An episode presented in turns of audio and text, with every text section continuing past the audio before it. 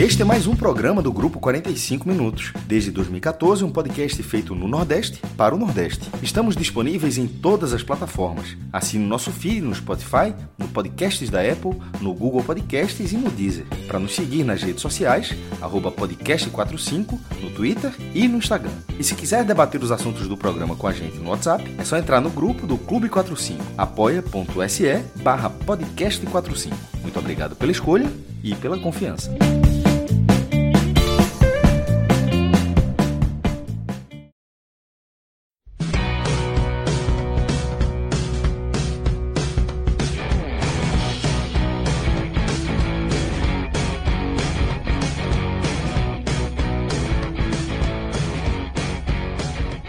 Fala galera ligada aqui no podcast 45 minutos. Estamos começando aqui mais uma live aqui nesse final de semana, o primeiro final de semana, final de semana aí definições na Copa do Nordeste. A gente teve o Fortaleza é, vencendo o Ferroviário mais uma vez, né? Já tinha vencido no, no, final de semana aí pelo Campeonato Cearense. Éramos nós três na live. Eu acho que a gente pode é, pegar. Era, éramos nós três, foi domingo passado. É. Estávamos nós três na live ali do 4 a 0 Podemos pegar aquele programa, jogar aqui e tá todo mundo largado. Não, porque Mas, é, programa da, hoje, da semana passada teve debate, né? Esse... É, hoje tivemos é, mais um 4x0 do Fortaleza. Estou aqui com o Thiago Minhoca e com o Luca Laprovita. E vamos analisar também a vitória de Santa Cruz, do Pernambucano. É, venceu o Central e chegam daqui a pouco Felipe Assis e Iago. Mas vamos começar, Minhoca, pelo Fortaleza, por esse 4x0, mais um 4x0. Mais um 4x0 contra o Ferroviário, mais um 4x0 em sequência, né? Porque teve o 4x0 contra o Ferroviário, teve 4 a 0 contra o Santa Cruz e agora mais um 4 a 0 novamente contra o Ferroviário. Fortaleza, mais uma vez na semifinal da Copa do Nordeste. Como é que você viu esse jogo tão tranquilo, tão fácil do Fortaleza hoje, Mioca? Pois é, Lucas. É, aí é onde entra já né, o processo né, de cada equipe, porque se o Ferroviário, que na minha avaliação foi a grande sensação da Copa do Nordeste na fase de grupos, conseguindo fazer uma boa campanha, né, só foi perder na última rodada, Uh, na reta final, a gente viu um ferroviário ali já nas últimas, né? A própria entrevista do Douglas Dias, goleiro do ferroviário, já era dizendo a gente já estava no limite, dando tudo que podia, já sem perna para tentar é, escolher. E no jo nos jogos de meio de semana, de uma certa forma, traduz um pouco do que foi o jogo de hoje. Eu até imaginei que o Voivoda pudesse manter boa parte do time que goleou o Ferroviário uma semana atrás jogaria numa linha de quatro, não teria o Brits, jogaria com o Pacheco, mas ele não fez isso, ele fez de fato o 3-5-2, tendo o Sebadios né, ali na, na, assumindo o lugar do, do próprio Brits, e a outra escolha que ele fez, sacou o Galhardo, que também vinha num jejum de gols, né, numa sequência é, depois da, da, penalidade perdida ali contra o Portenho, e escolheu o Romarinho. E eu acho que nessa ideia que o Voivoda estabeleceu, Lucas, foi determinante para o Fortaleza apresentar o futebol que se espera dele.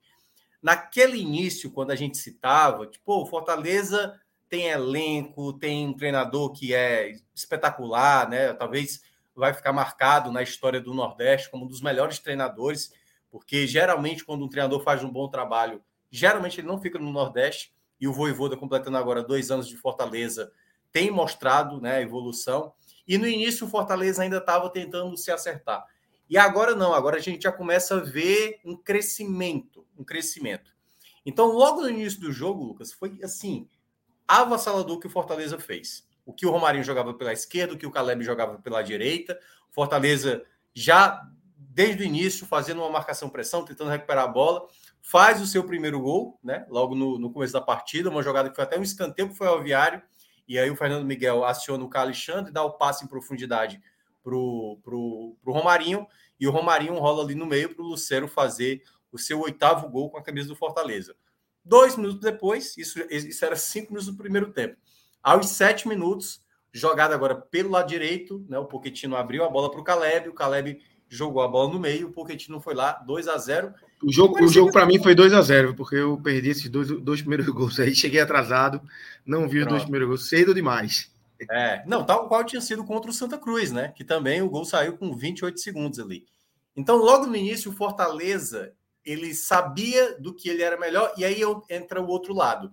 O Ferroviário, exatamente por conta de ter feito uma escolha que eu até achei equivocada no jogo do, do meio de semana, ele colocou força máxima contra o Náutico, né? Eu até falei, eu pouparia no jogo do meio de semana para ter força máxima, quem quer que fosse, fosse esporte ou Fortaleza, ter força máxima.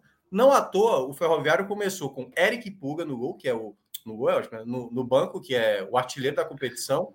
Felipe Guedes, volante, que é um dos melhores do meio de campo do, do, do da equipe do Ferroviário. O lateral direito, o Negueba, também estava no banco, ele teve que colocar ali o Lincoln improvisado. E o Fortaleza, pela volúpia que mostrou logo no começo do jogo, o Fortaleza se fez assim. E se não é o Douglas Dias, o goleiro do Ferroviário, que na minha avaliação é o melhor goleiro dessa Copa do Nordeste, assim, é o goleiro que mais defendeu bolas difíceis. Se não é muitas vezes o Douglas Dias, o Ferroviário talvez nem conseguisse uma campanha tão boa como ficou. E esse 4 a 0 poderia ter sido bem maior. No primeiro tempo, para quem acompanhou, o Douglas teve que fazer pelo menos três defesas fundamentais, duas delas colocando para escanteio e uma, uma que foi do Lucero, num contra-ataque também que o Romarinho, que estava muito bem na partida, né? Jogou muito bom, fez um bom jogo o Romarinho, e o Fortaleza era avassalador. Então, assim, o, que, o primeiro tempo do Fortaleza foi aquele primeiro tempo de uma equipe que investiu no elenco que tem para dar todo, todo o repertório ofensivo e defensivo também. Eu acho que foi outro ponto também do Fortaleza que foi mais consistente no jogo. Apesar do Fortaleza ter né, dado duas possibilidades para o Ferroviário no primeiro tempo, algumas ali um pouco de desatenção, o Fortaleza, na soma já do primeiro tempo, poderia ter feito seis, sabe assim, que não seria exagero, porque o Douglas Dias evitou que o Ferroviário saísse já, né, eliminado já no primeiro tempo. Então, Aquele 3 a 0 né, que acabou é, se confirmando ali, ou foi 2 a 0 Foi 2 a 0 né, Luca? No primeiro tempo? Ou foi 3? Foi 3, 3 né? 3 a 0. 3 a 0. Isso. Então, naquele primeiro tempo onde o Fortaleza sobrava, né? É, exatamente. No finalzinho do jogo, né? Que foi a jogada novamente com o Luceiro, que ele dá a bola ali para o Hércules para fazer o golaço, terceiro gol. Golaço. É, golaço, exatamente. O Hércules, que é um jogador que tá valendo milhões, hoje eu até falei. Com... Demais, é, demais. Não, se jogasse em qualquer clube ali do eixo, jogasse no Botafogo, o Textor já estava fazendo com o que ele fez com o Jefinho, né? Mandar lá para o Lyon e aí já jogava na França para tentar ganhar dinheiro, né? Então, assim. Já estava é... já tava cogitado por Ramon para estar tá nesse jogo agora do Brasil. Certamente, né? exatamente. Bastaria fazer ali um, um. ser, ser escolhido, né? É claro que ele não tem aquela idade olímpica, né? Mas, assim, ao mesmo tempo, ele é um jogador que, para o Fortaleza, é, o Fortaleza já, eu, pelo, pelo que eu conversei com algumas pessoas, Fortaleza já recebeu propostas maravilhosas, mas o Fortaleza estabeleceu ali um, um valor que é tipo, se sair daqui, vai ter que ser por uma quantia muito boa. E eu acho que o Hércules hoje, desde o ano passado, ele vem se estabelecendo como o, a possível maior venda que o Fortaleza pode fazer na sua história. Porque ele que o Nordeste, um né, Minhoca? Que o Nordeste, né? O Nordeste ele tem potencial é maior. Pra... Agora, agora eu não sei qual é a maior, sabe? Eu, eu acho que é do Lucas Ribeiro, né? do Vitória. Eu, eu acho, acho que é do Vitória, Vitória foi para o Hoffenheim. Ceará. Vou olhar aqui o valor. Mas eu, eu tenho quase certeza que é o Lucas Ribeiro, o zagueiro do Vitória. Blog do, blog do Maestro vai ter fácil. Pronto.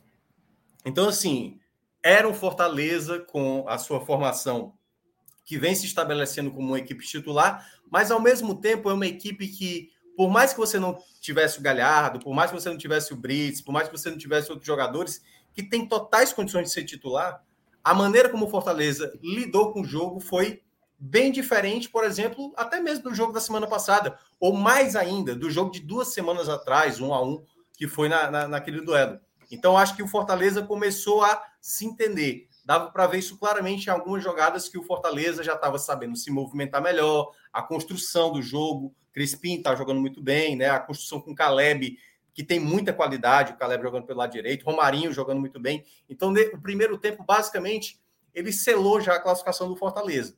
No segundo tempo, o Ferroviário até fez a mudança, trouxe o Eric Pulga, começou ali tentando dar um pouco de susto, o Fortaleza conseguiu ali evitar as possibilidades, e depois veio o quarto gol, assim, o Fortaleza até jogou um segundo tempo muito mais já pensando no jogo da semifinal, e com esse resultado, o Fortaleza já sabe que será mandante na semifinal. Tudo bem que pode ter um clássico rei, mas obviamente isso para o torcedor do Fortaleza, né?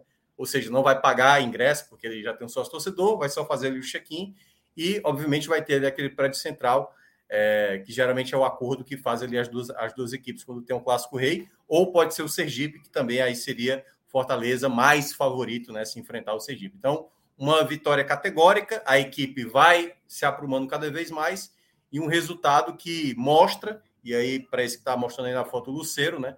Vivendo grande fase, grande fase. É, como diz Miguel Júnior, que trabalha comigo lá na rádio e que fez a operação da, da catarata hoje no, e não pôde participar. Ele fala assim: a camisa 9 do Fortaleza cheira, cheira a gol. E de fato a história de camisas 9 do Fortaleza vai se estabelecendo agora com um jogador de fora, o argentino Lucero aí, sendo o principal nome desse começo de temporada.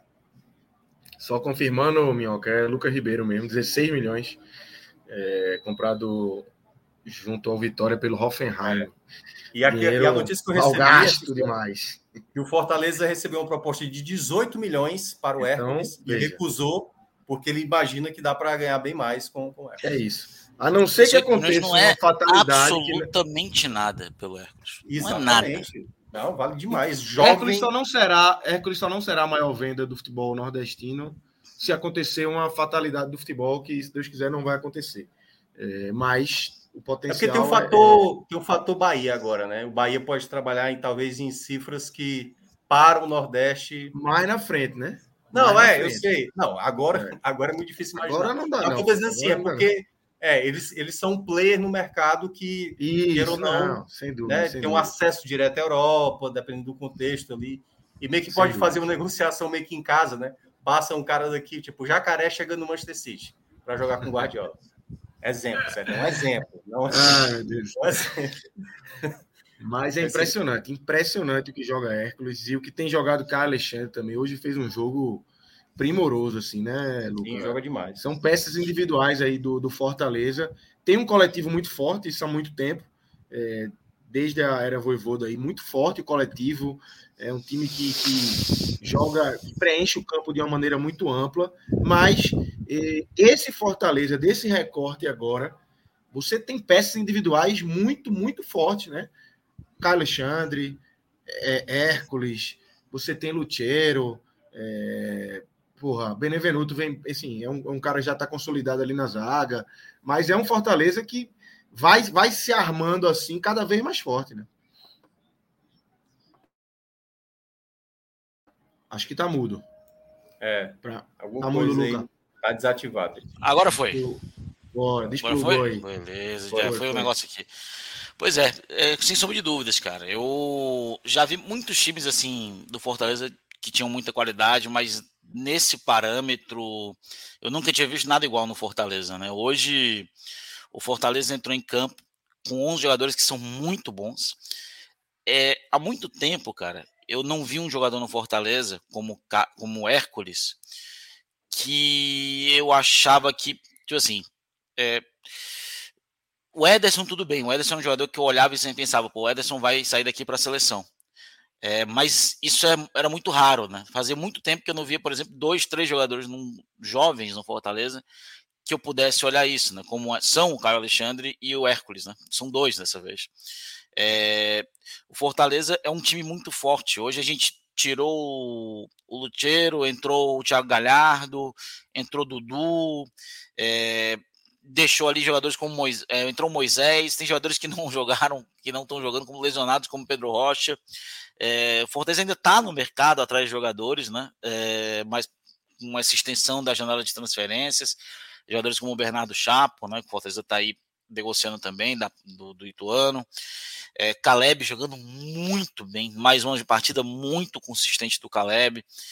É, é para mim é muito, além de um orgulho, porque foi um elenco que foi sendo montado aos poucos nos últimos anos, né? Eu gosto de dizer muito bem que existe o Fortaleza 2018-2020 e o Fortaleza 2021 para cá, que vem que o, claro que existem peças que transitaram entre esses dois times, mas são dois times muito diferentes em metodologia, em estilo de jogo, é, em comportamento do elenco, é, e especialmente de peças. Né? O Fortaleza joga de uma forma muito diferente. Né?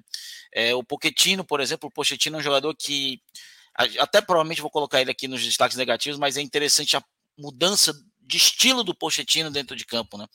Ele com o Caleb jogando mais aberto se torna um jogador muito mais como um terceiro jogador de, meu, de campo do que um jogador que se aproxima mais dos atacantes, ele faz a bola girar mais.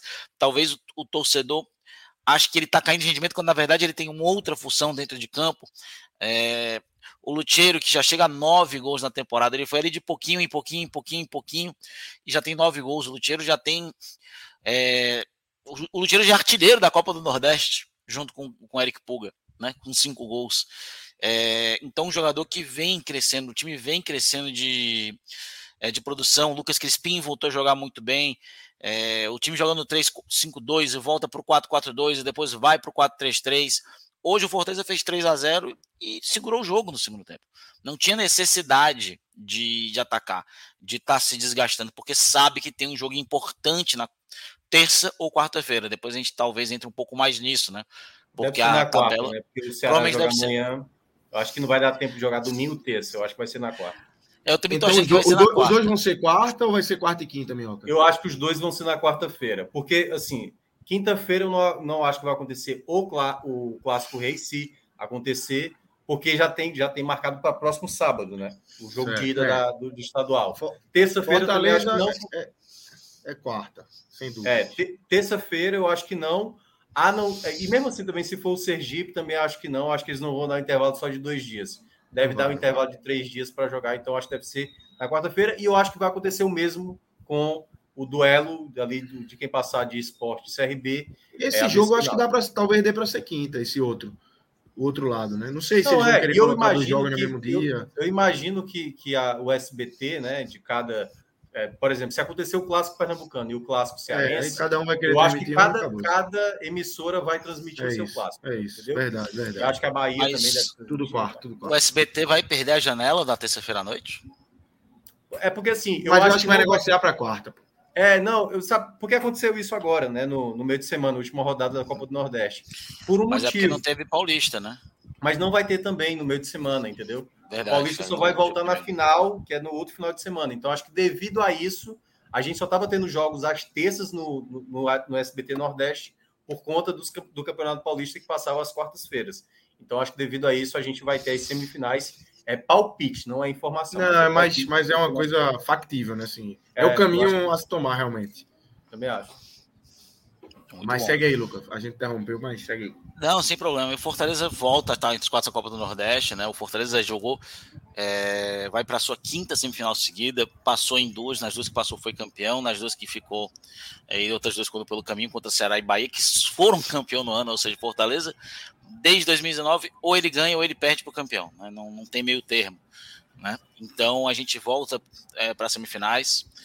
É, assim como em 2019 e assim como ano passado, com quatro gols de diferença dentro do Castelão, né? 4 a 0 no Vitória em 2019, 5 a 1 na Tade Alagoinhas ano passado. Dessa vez não foi um time baiano, né? Nenhum dos três passou. Mas também Mas... só tá pegando, só tá pegando babinha, né? Nessas quartas de final. Pô, é, mas não tem culpa, né? Eu faço. Nenhuma, a, gente, a, gente, faz o nosso trabalho e a gente ganha, né? Até quando é segundo, pega uma baba, pô. Rapaz, é, time para ser campeão também tem que ter sorte. Luca, Luca, aí não é só que você devolve assim. Então empatasse o jogo com, no meio de é, semana. É, não ganhasse o jogo. Empatar. É, fica em é, segundo e pega o Ferroviário. É, né? Mas, é, mas o Ferro... eles têm mais lembranças do Ferrão. Eles têm muito, mais muito, lembranças do Ferrão. O Ferroviário em Pernambuco, ele, não, tem, que ser, ele tem que ser cumprimentado, o Ferroviário. Fala, não, eu, eu, lembrei desse jogo hoje, quando estava 3x0 pro Fortaleza. Eu lembrei, estou na casa de um amigo meu aqui torcedor do esporte, inclusive do, do Clube 45. Da Copa do Brasil? Aqui da Copa Aí eu lembrei, eu disse 3x0. 3x0, ele falou assim: acabou, né? Eu disse. Ferroviário já aprontou Peraí, que eu lembro, eu lembro o jogo. Eu lembro o jogo. Ferroviário já aprontou contra o esporte. Ferroviário é. Me esqueci. Contra o Santa. Né? O Ferroviário é chatinho demais, cara. O Ferroviário é um time é muito. É Ganhar duas vezes o Ferroviário na mesma semana por 4x0, bicho, é, é, é um feito Não, assim que. Se, se na história do Fortaleza é único se a gente fosse fazer um debate assim de equipes que não tem tanto peso no Nordeste, que já causou um estrago grande em várias equipes de peso do Nordeste, o Ferroviário era um grande cotado assim, porque já meteu sete no Bahia, já ganhou do Vitória, meteu, já, já eliminou né, o, o esporte aí na, na Copa do Brasil. Então, assim, tem, tem umas cartas pesadas o Ferroviário a, a, colocar, viu? Hein? Verdade, verdade. Enjoado demais, cara. Enjoado demais. É isso, é isso. Aí o Fortaleza, é... indo para análise individual, Luca, tem que você puxasse aí quem você considera que foi é, destaque aí nesse 4 a 0 enfim. Na verdade, é elencar os melhores, né? E se é que você consegue puxar alguém de, de lado negativo de um jogo tão bom do Fortaleza, tão tranquilo. Assim, 3 a 0 sem fazer nenhuma força, nenhuma força. 3 a 0 sem fazer nenhuma força, depois mais um, podia ter feito mais e sem tomar susto, né? É, num jogo como hoje, cara, é, tem três, três jogadores que eu acho que eles não foram mal. Não foram mal. Mas não estiveram na prestação que o torcedor precisava, né? Que foram o Pochettino, Marcelo Benevenuto é, e na, com a entrada no segundo tempo o Júnior Santos, né, que novamente matou alguns ataques. Mas não vou dizer que jogaram mal. O Júnior jogou pouco tempo de jogo, é, o Benevenuto deu alguns errinhos e tudo mais, e o Pochettino nessa mudança de, de, de posição, de, de ritmo no jogo, ainda dá uns errinhos, mas é, ainda segura um pouco demais a bola, atrasa uns ataques, mas é um jogador que faz o jogo rodar muito bem, um jogador muito importante. Eu acho que vai desenvolver muito ainda ali. Então, para mim, são os três que não jogaram mal, mas poderiam ter jogado um pouco melhor. Agora, positivo, é, eu vou fazer um top 3 aqui. Vou começar com, com, com, com Hércules. Eu podia colocar o Caleb, o Carlos Alexandre, jogaram muita bola hoje, mas eu vou começar com Hércules é, o autor do terceiro gol, impressionante. Ele corre, ele vai atrás, ele abre na ponta, ele cria jogada, ele faz, faz gol. Cara, foi o terceiro gol do Hércules na Copa do Nordeste desse ano. É, e o Hércules marcou 13 gols com a camisa do Fortaleza, 11 como jogador profissional e 2 como jogador do, do time sub-23. Em todos os 13 jogos que ele marcou, o Fortaleza venceu. Né? Então o Hércules marca é vitória. É um jogador muito bom, um jogador que eu vejo tendo uma grande carreira, jovem, forte, interessantíssimo de se ver jogar, é, bem completo, bem moderno. É, hoje, novamente, muito bem. Segundo lugar, cara, é, ele, por boa parte do jogo, foi meu melhor em campo. Né? Boa parte do primeiro tempo ele estava no meu melhor em campo. E só perdeu esse, esse lugar ali por causa do terceiro gol. O segundo lugar, para mim, fica com o Romarinho, né? Cara, que atuação de gala do Romarinho. Uma temporada. Eu acho que há muito tempo Jogou eu não vi. Né? Jogou demais. E há muito tempo eu não vi um Romarinho tão consistente dentro de campo. Por mais que a gente faça as críticas, por mais que a gente algumas vezes cobre o Romário, ele vem sendo, em 2023, um dos jogadores mais consistentes do Fortaleza. E hoje ele foi acima da consistência dele. Ele fez uma grande partida, foi muito bem em campo, deu assistência, é, criou diversas e diversas e diversas jogadas.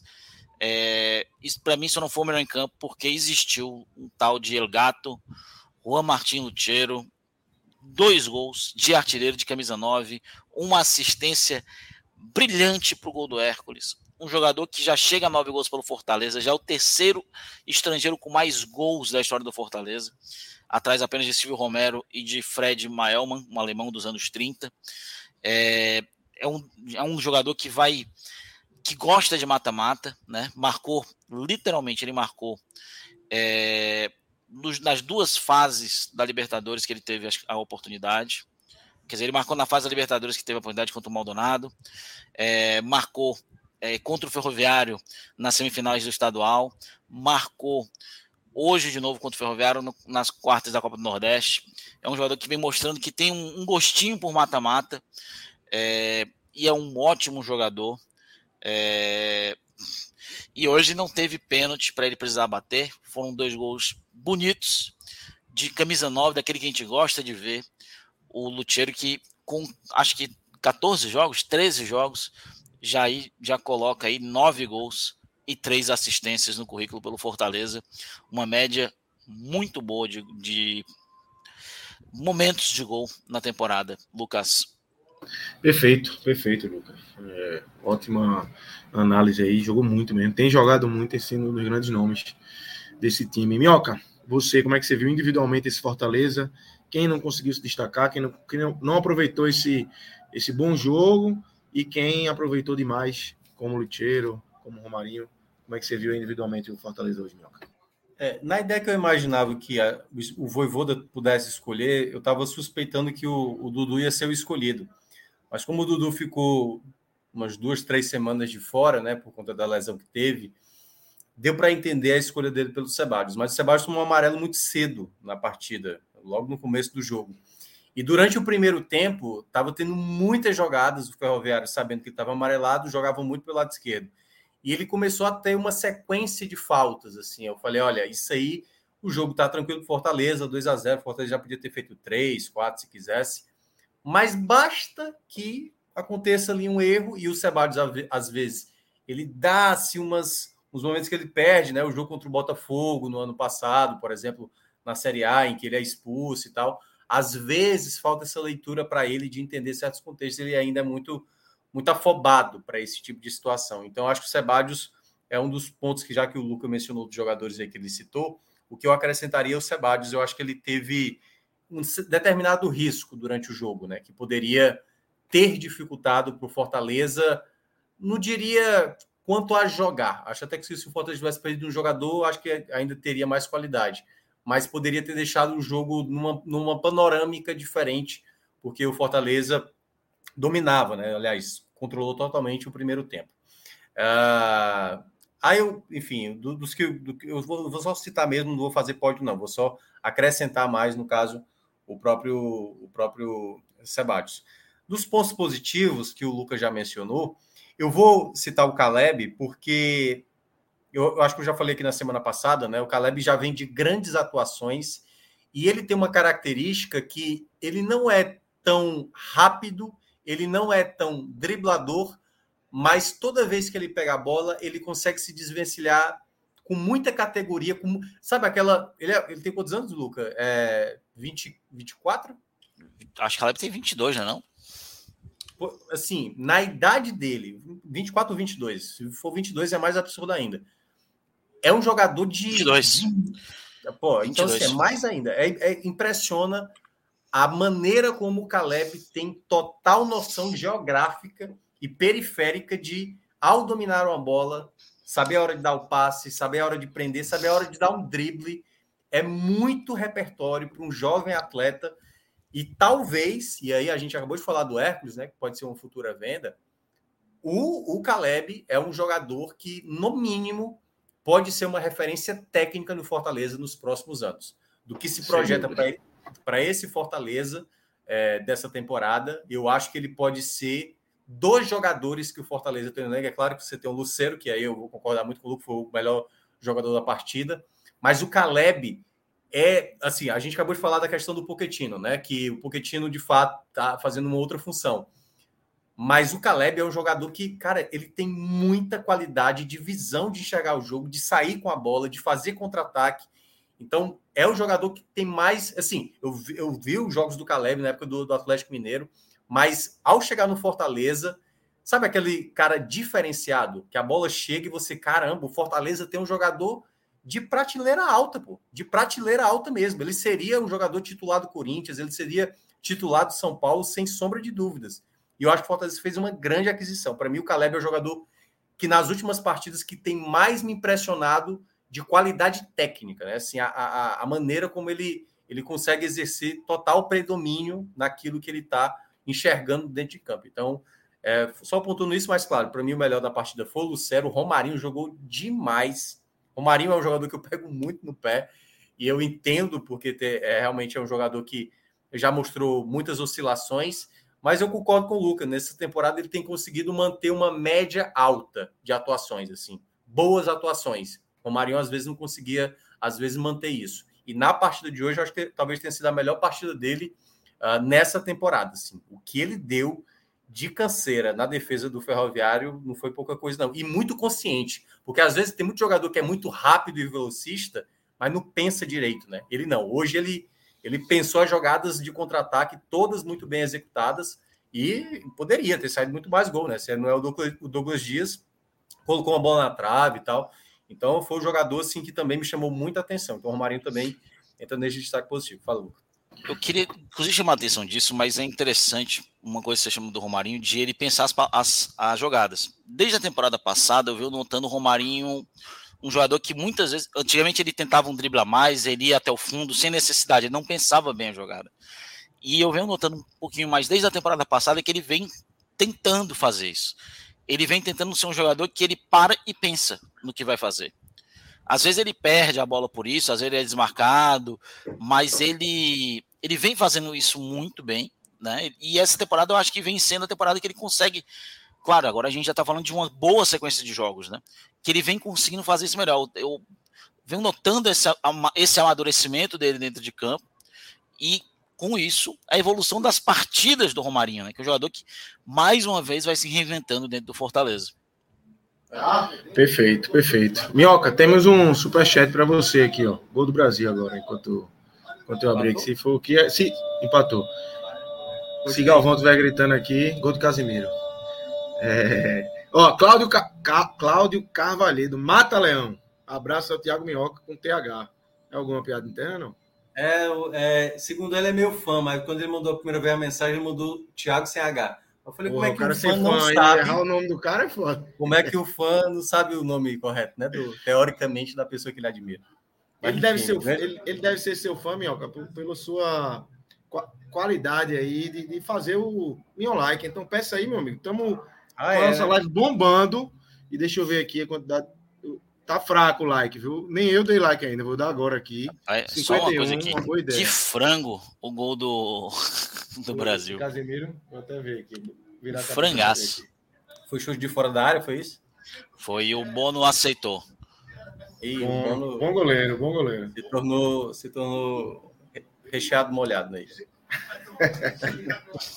Vai, meu, mais pede like. Eu tenho mais uma coisa tá... para falar aqui do Fortaleza antes da gente ir embora. Pronto, beleza. Galera, aproveitando, ó, a gente está aqui sábado, são oito e meia desse sábado aqui, 25 de março. É, eu data magna. Aqui, eu tô aqui Olha tomando uma cervejinha. Tomando, não é cerveja, isso aí, isso aí é suco de alguma coisa, que tem espuma. Aqui, Lucas, eu não sei se aí é. Aqui tá, a gente tá. Hoje é feriado, né? Em, em Fortaleza, né? Data ah, é. magna.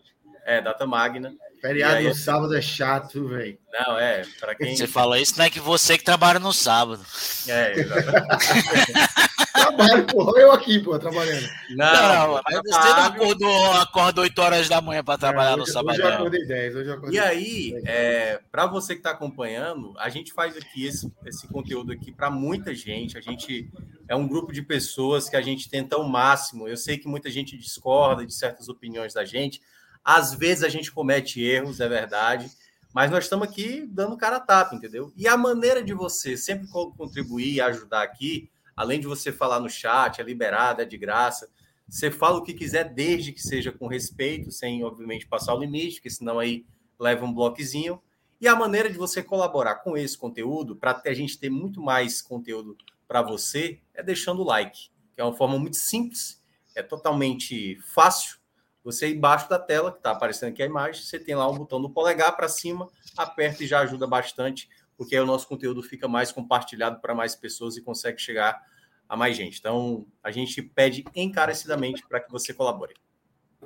Minhoca, perfeito. Enquanto você falava, a gente ganhou 110 likes aqui, só para. Ah, tá. Eu pensei que o Brasil virou. Pensei que não, mas não, enquanto você falava. 110 likes é melhor do que o Brasil virando.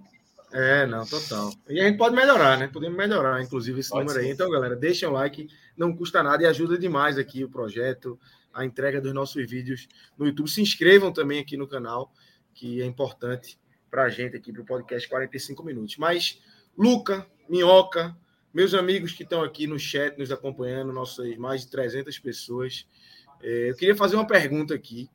É, essa pergunta eu acho que foi feita para Luchero depois do jogo.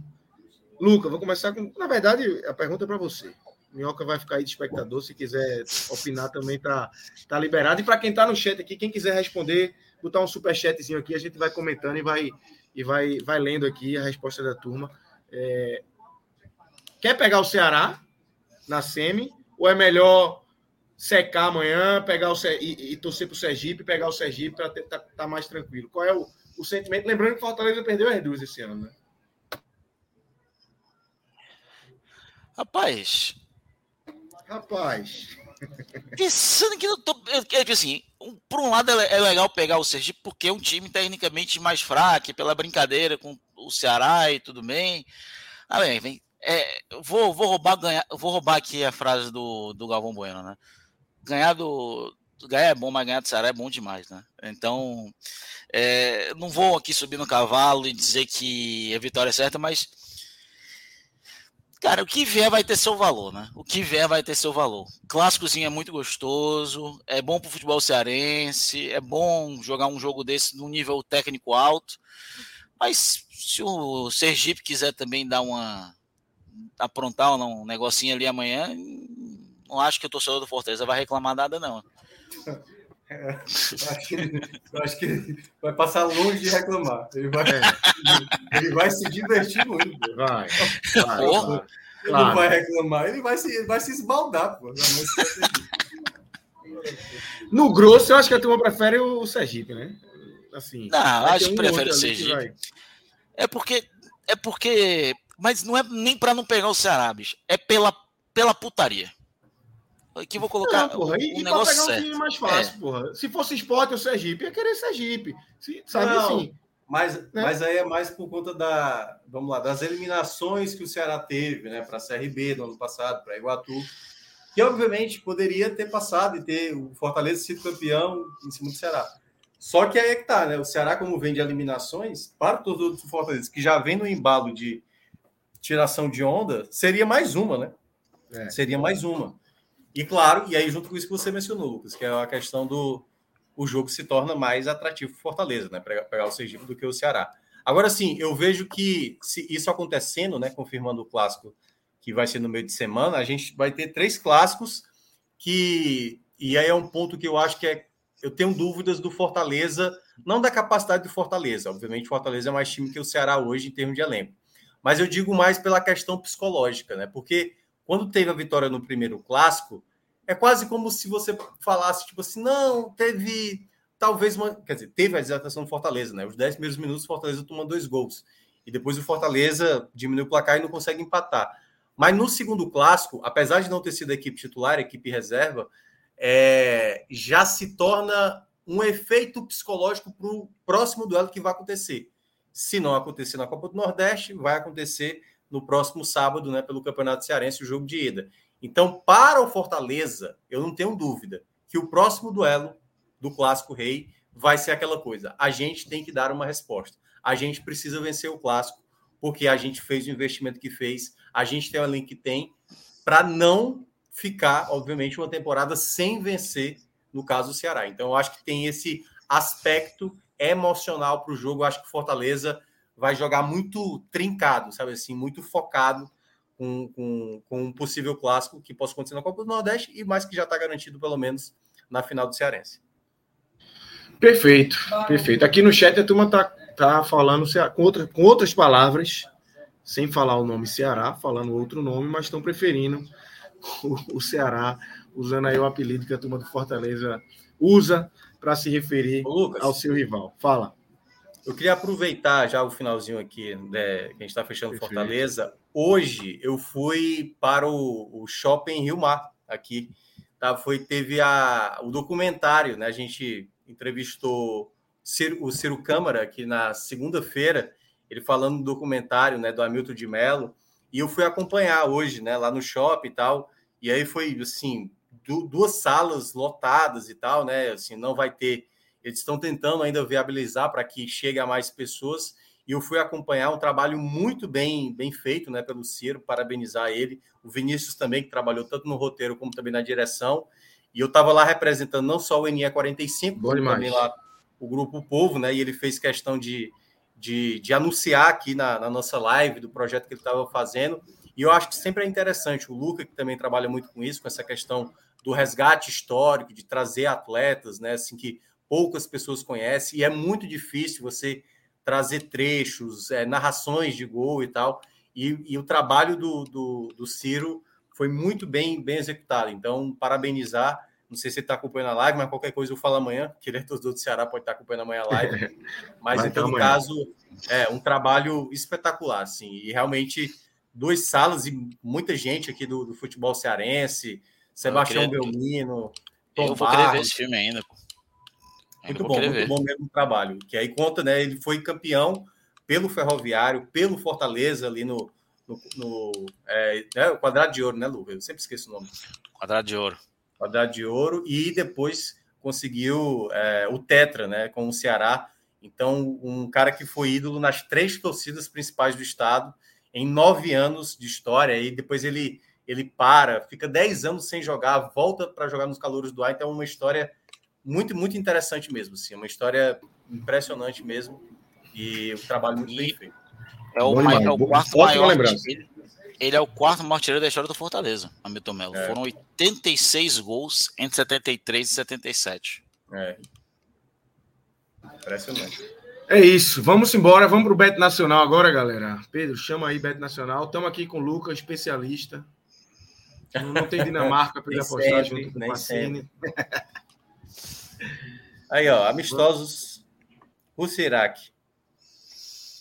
A Rússia. Rapaz. A Rússia, não, pô. É. Cara, eu é vou fazer uma BG. Ó, Inglaterra e Ucrânia. Ah, não sei. Não é na Rússia. Não, veja, vamos começar pela Copa do Nordeste amanhã.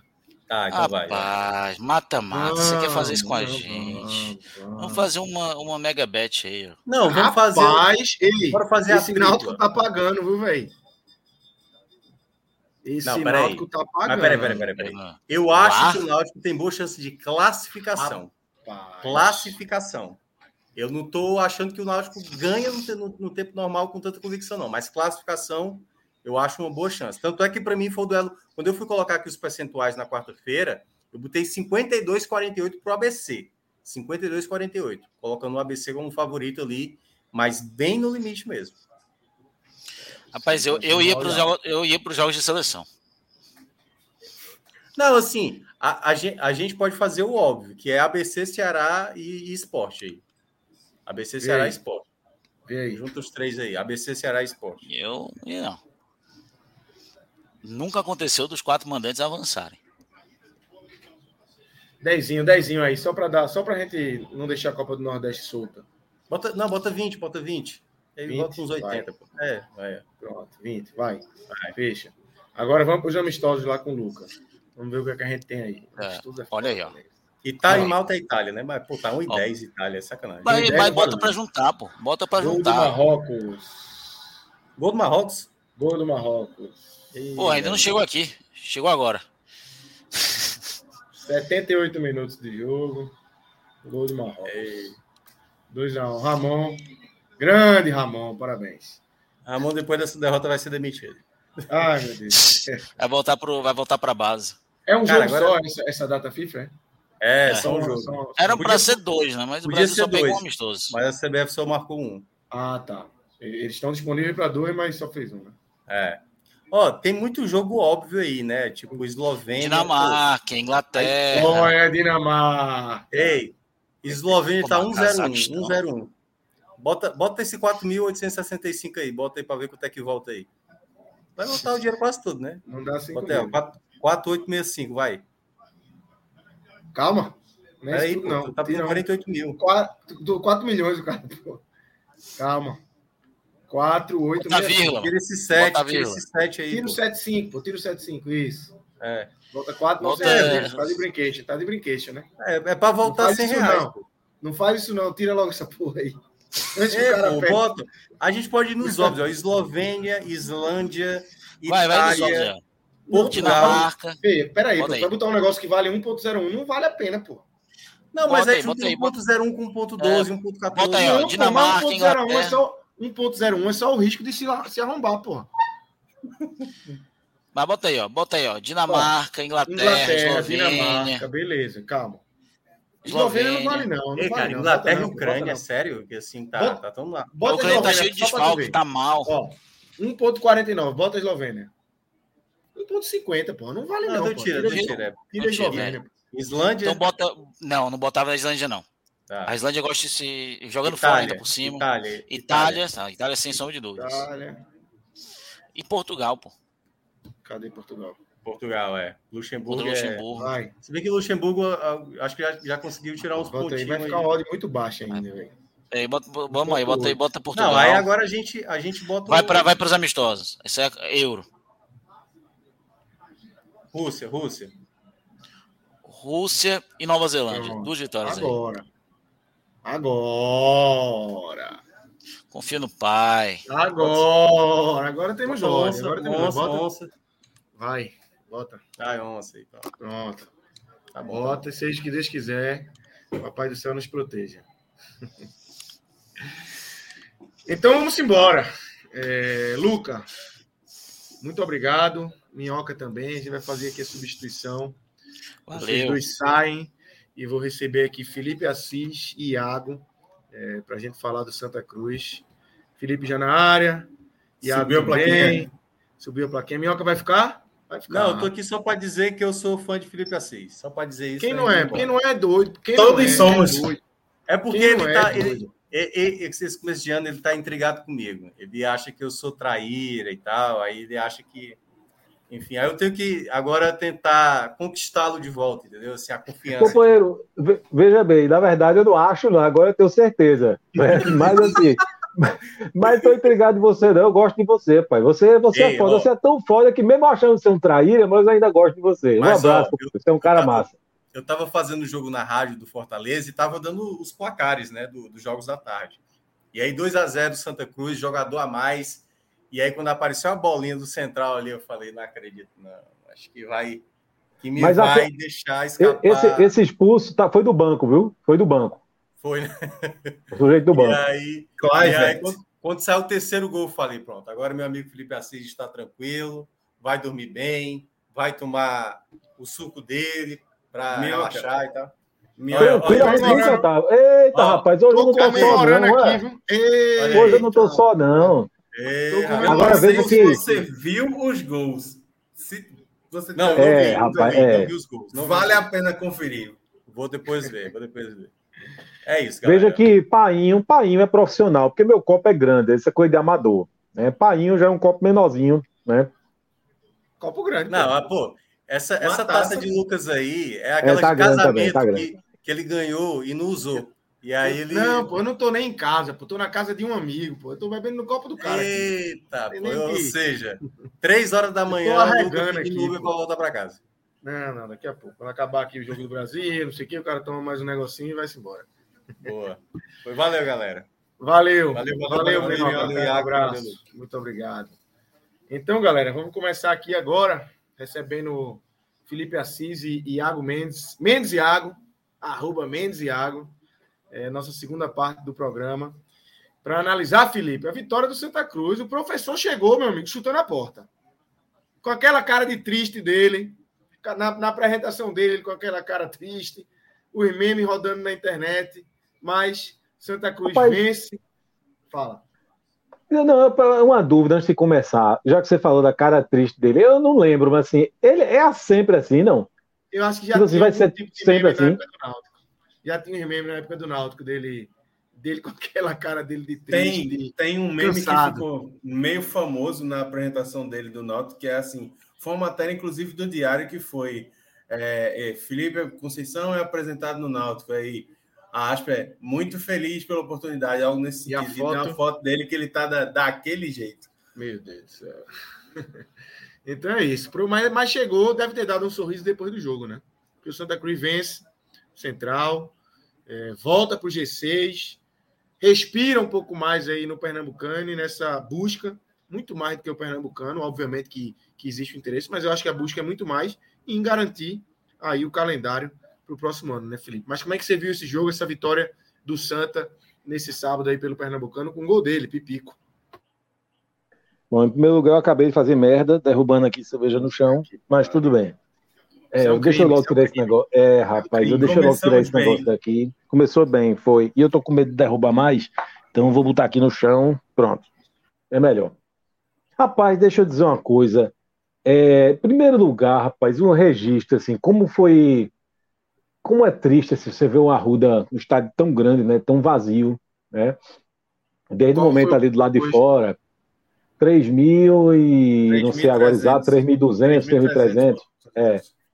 E aí, rapaz, primeiro que já é triste, é, é compreensível, né? Pela fase do, do clube e, e, enfim, até chover não tava, né? Então foi tudo realmente para ser um público pequeno.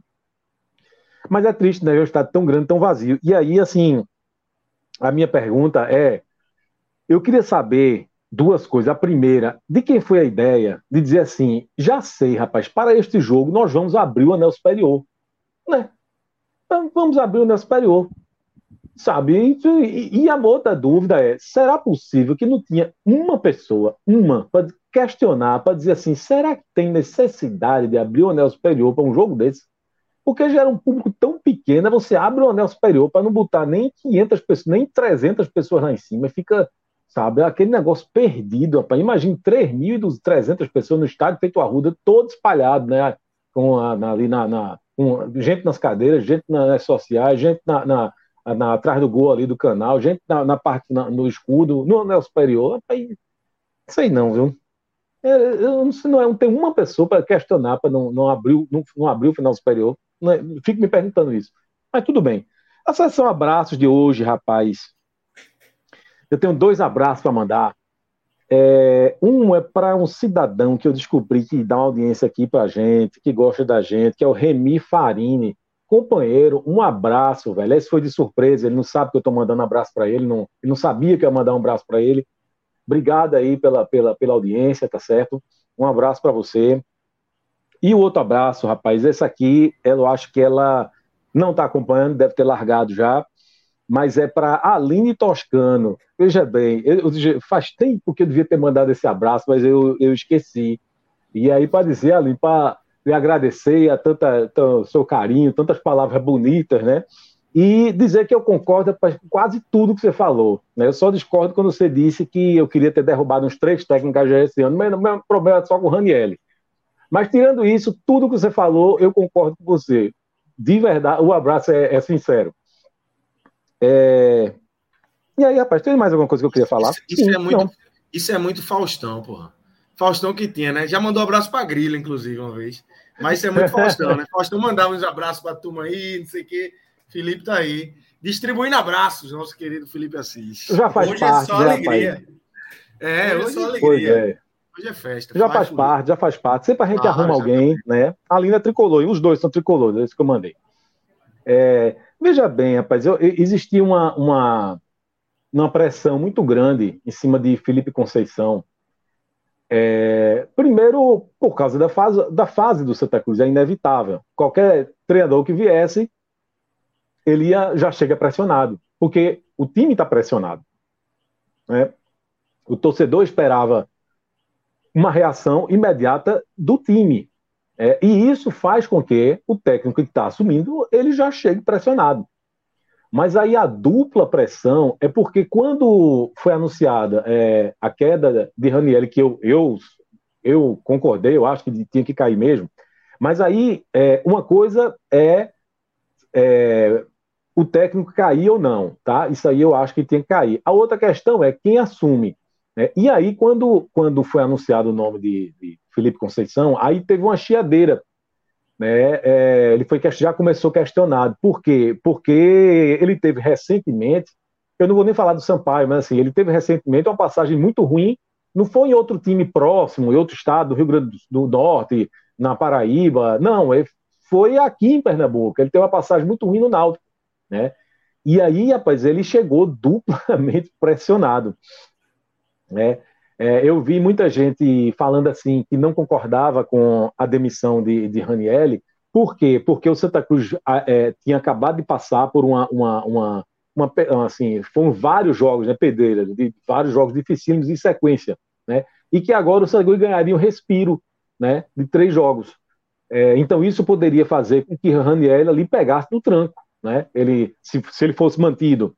Mas a lógica serve também para o contrário. A lógica serve para é, um técnico que está chegando agora, se ele tem a oportunidade de, de, de, de, jogar três jogos que não sejam dos mais difíceis, isso é muito bom para quem está chegando também.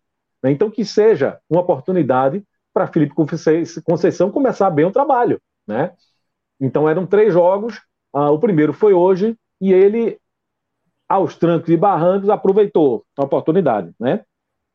O Sangue ganhou o jogo. É, o jogo, veja bem, é, eu, eu, eu confesso, já que eu estava falando aqui de técnico, né? Eu confesso que eu não vi nesse time do Santa Cruz ainda a cara de Felipe Conceição.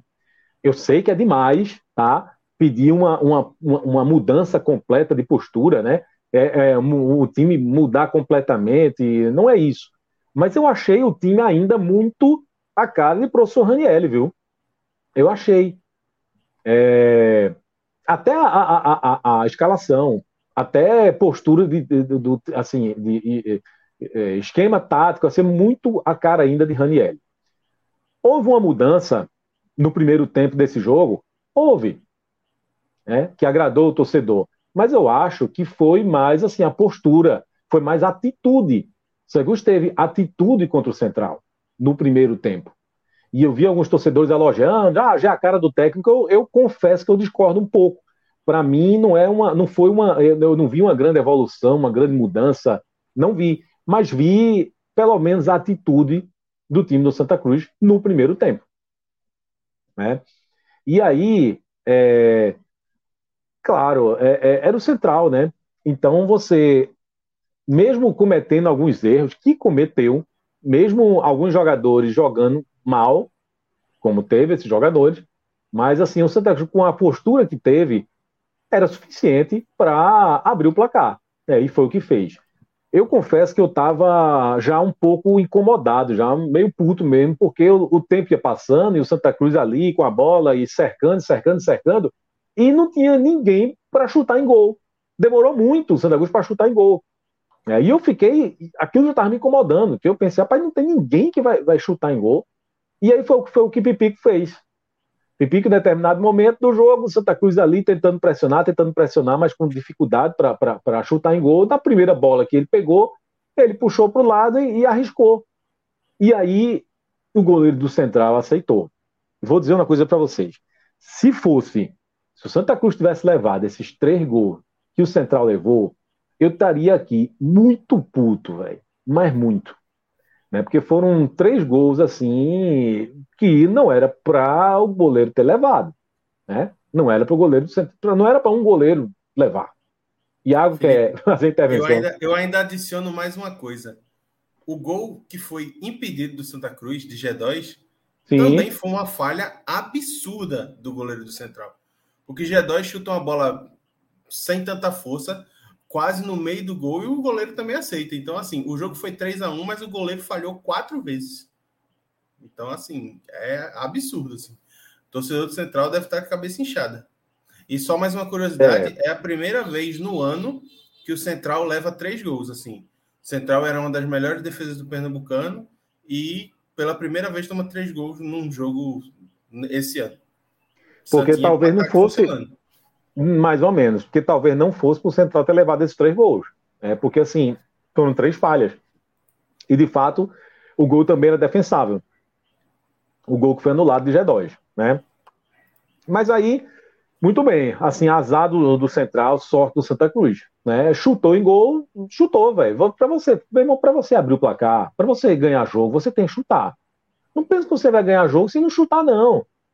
Às vezes me incomoda um pouco que eu vejo esse elenco do Santa Cruz tem uma, uma é, é, sabe assim, meio que o tempo todo esperando as melhores condições para você chutar em gol, sabe? Fica o tempo todo esperando que você não tenha nenhum marcador à sua frente, que esteja tudo limpo, tudo certo para você arriscar. E não pode ser assim. Você tem que criar o espaço, você arrisca de longe, porque a bola pode bater, alguém pode entrar, tá? Então assim, tem, tem que chutar em gol.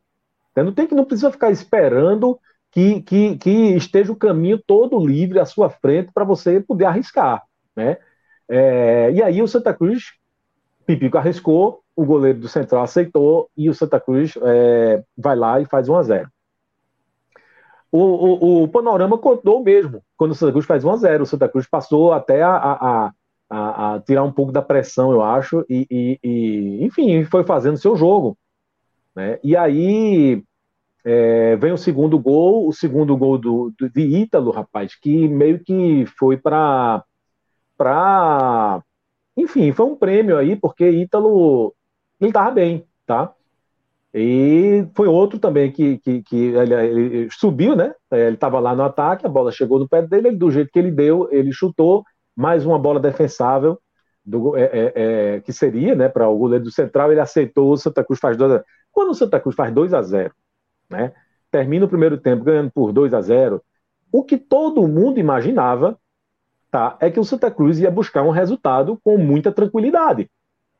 parecia que seria com muita tranquilidade, né? Porque aí eu mesmo pensei, é, porque é uma coisa que eu sinto também, eu acho que o Santa Cruz tem, tem evidentemente, limitações técnicas, né? É um elenco que tem suas limitações, isso não, não é segredo para ninguém. Mas além disso, além de ser um time que tem suas limitações, eu acho que é um time muito nervoso, sabe? Eu acho que essa, essa é como se sentisse um pouco a pressão, né? Que é jogar no Santa Cruz, por mais, ah, mas é um time de quarta divisão, velho. Para o torcedor, isso não, o torcedor do Cruz não quer saber disso, não por mais que a gente saiba que, que friamente, São não tem condições de competir com, com, com outros clubes a, a, da região ou do estado, enfim, porque tem investimento muito maior, que, mas o torcedor, ele, ele é passional, ele não é racional, ele vai cobrar do Santa Cruz algo que talvez esse time dificilmente possa entregar. Então eu, eu vejo esse time um pouco eh, se sentindo o peso dessa pressão. E aí eu pensei, consegue fazer 2 a 0 mesmo que sem ser um espetáculo de futebol, mas teve atitude, o Santa Cruz se impôs e, e tentou jogar, mesmo que cometendo alguns erros, né? Então, quando você faz 2 a 0 vai jogando em casa, vai para o intervalo, o torcedor aplaudindo, coisa que não fazia há muito tempo, né? E, e, e, aí eu pensei, honestamente, que se tirasse o pé do, do, do acelerador, era 3 a 0 ou, ou, ou era 4. Né? A, a minha expectativa era essa. Aí acontece que esse jogo vira um jogo muito parecido com o que foi o jogo contra o Fortaleza, onde o Santa Cruz é, não teve um primor de futebol contra o Fortaleza no primeiro tempo, mas tentou jogar, o Santa Cruz tentou jogar, produziu, teve chance de marcar, teve pênalti não marcado, né, que era para ter sido é, é, é cobrada, mas no, a arbitragem não deu, enfim, o Santa Cruz jogou, Segundo não foi um time que foi dominado pelo Fortaleza, segundo não foi um time que, que, que, sabe, que ficou ali preso. Ele tentou jogar, certo? Ele fez um jogo parelho, né?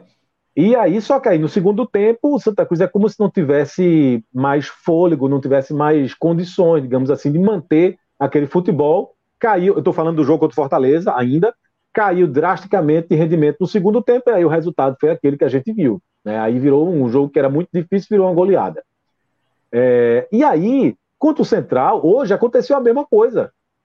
O Santa Cruz se impôs no primeiro tempo, mas caiu, mas muito no segundo tempo. Mas caiu muito de produção.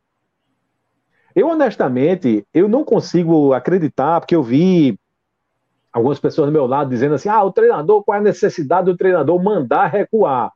Eu não acredito que houve essa sabe, esse entendimento, ó, já estamos ganhando por 2 a 0 vamos recuar. Sinceramente, eu não acho que, que partiu do técnico isso não.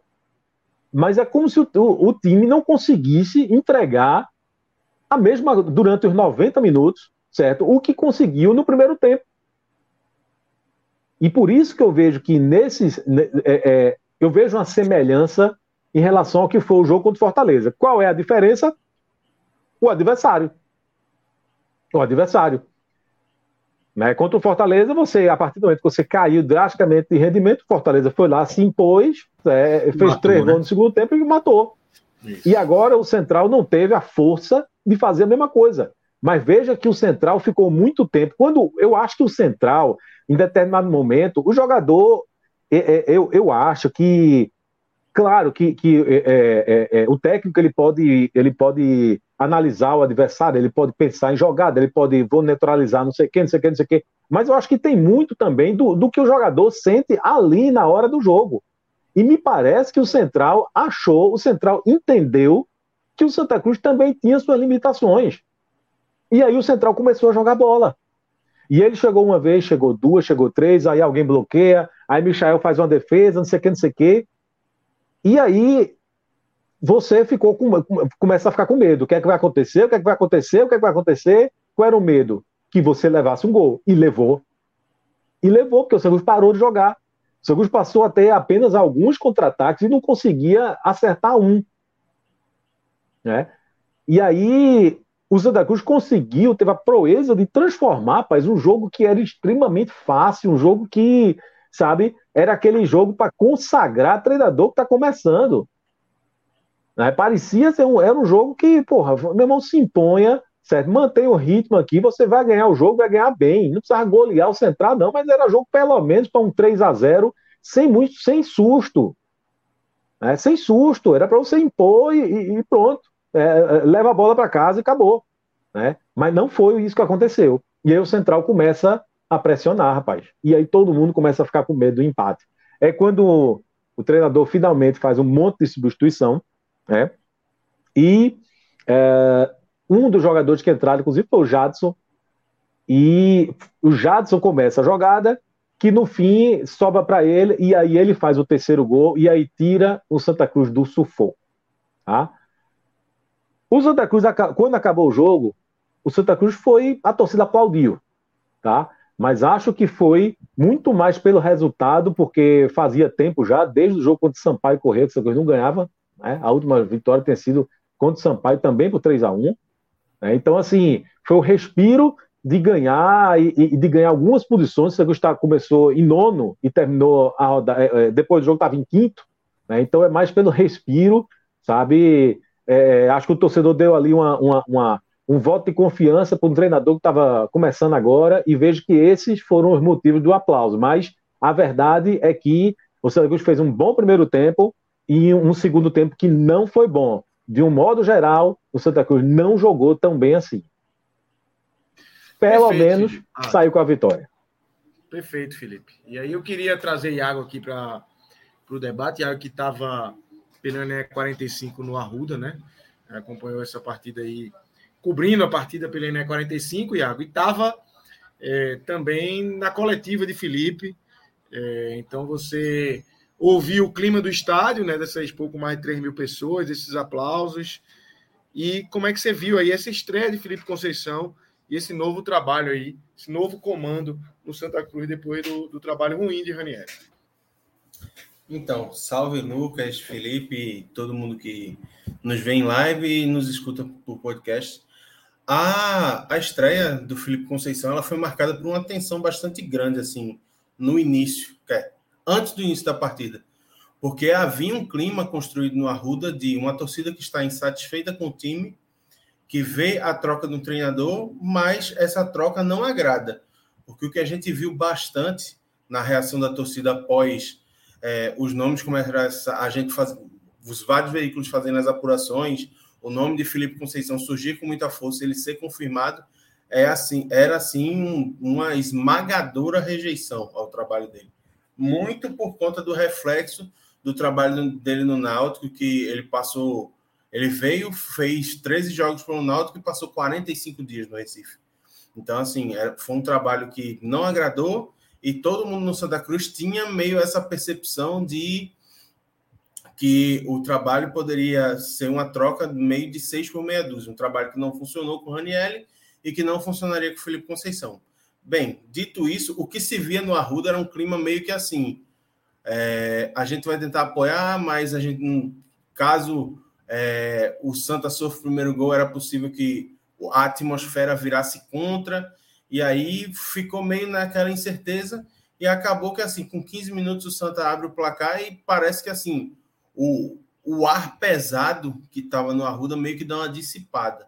Tanto é, dá uma dissipada no clima também, porque estava chovendo e aí deu uma diminuída. E aí os torcedores que estavam escondidos sob as marques entram na, no estádio e começam a empurrar mais o time.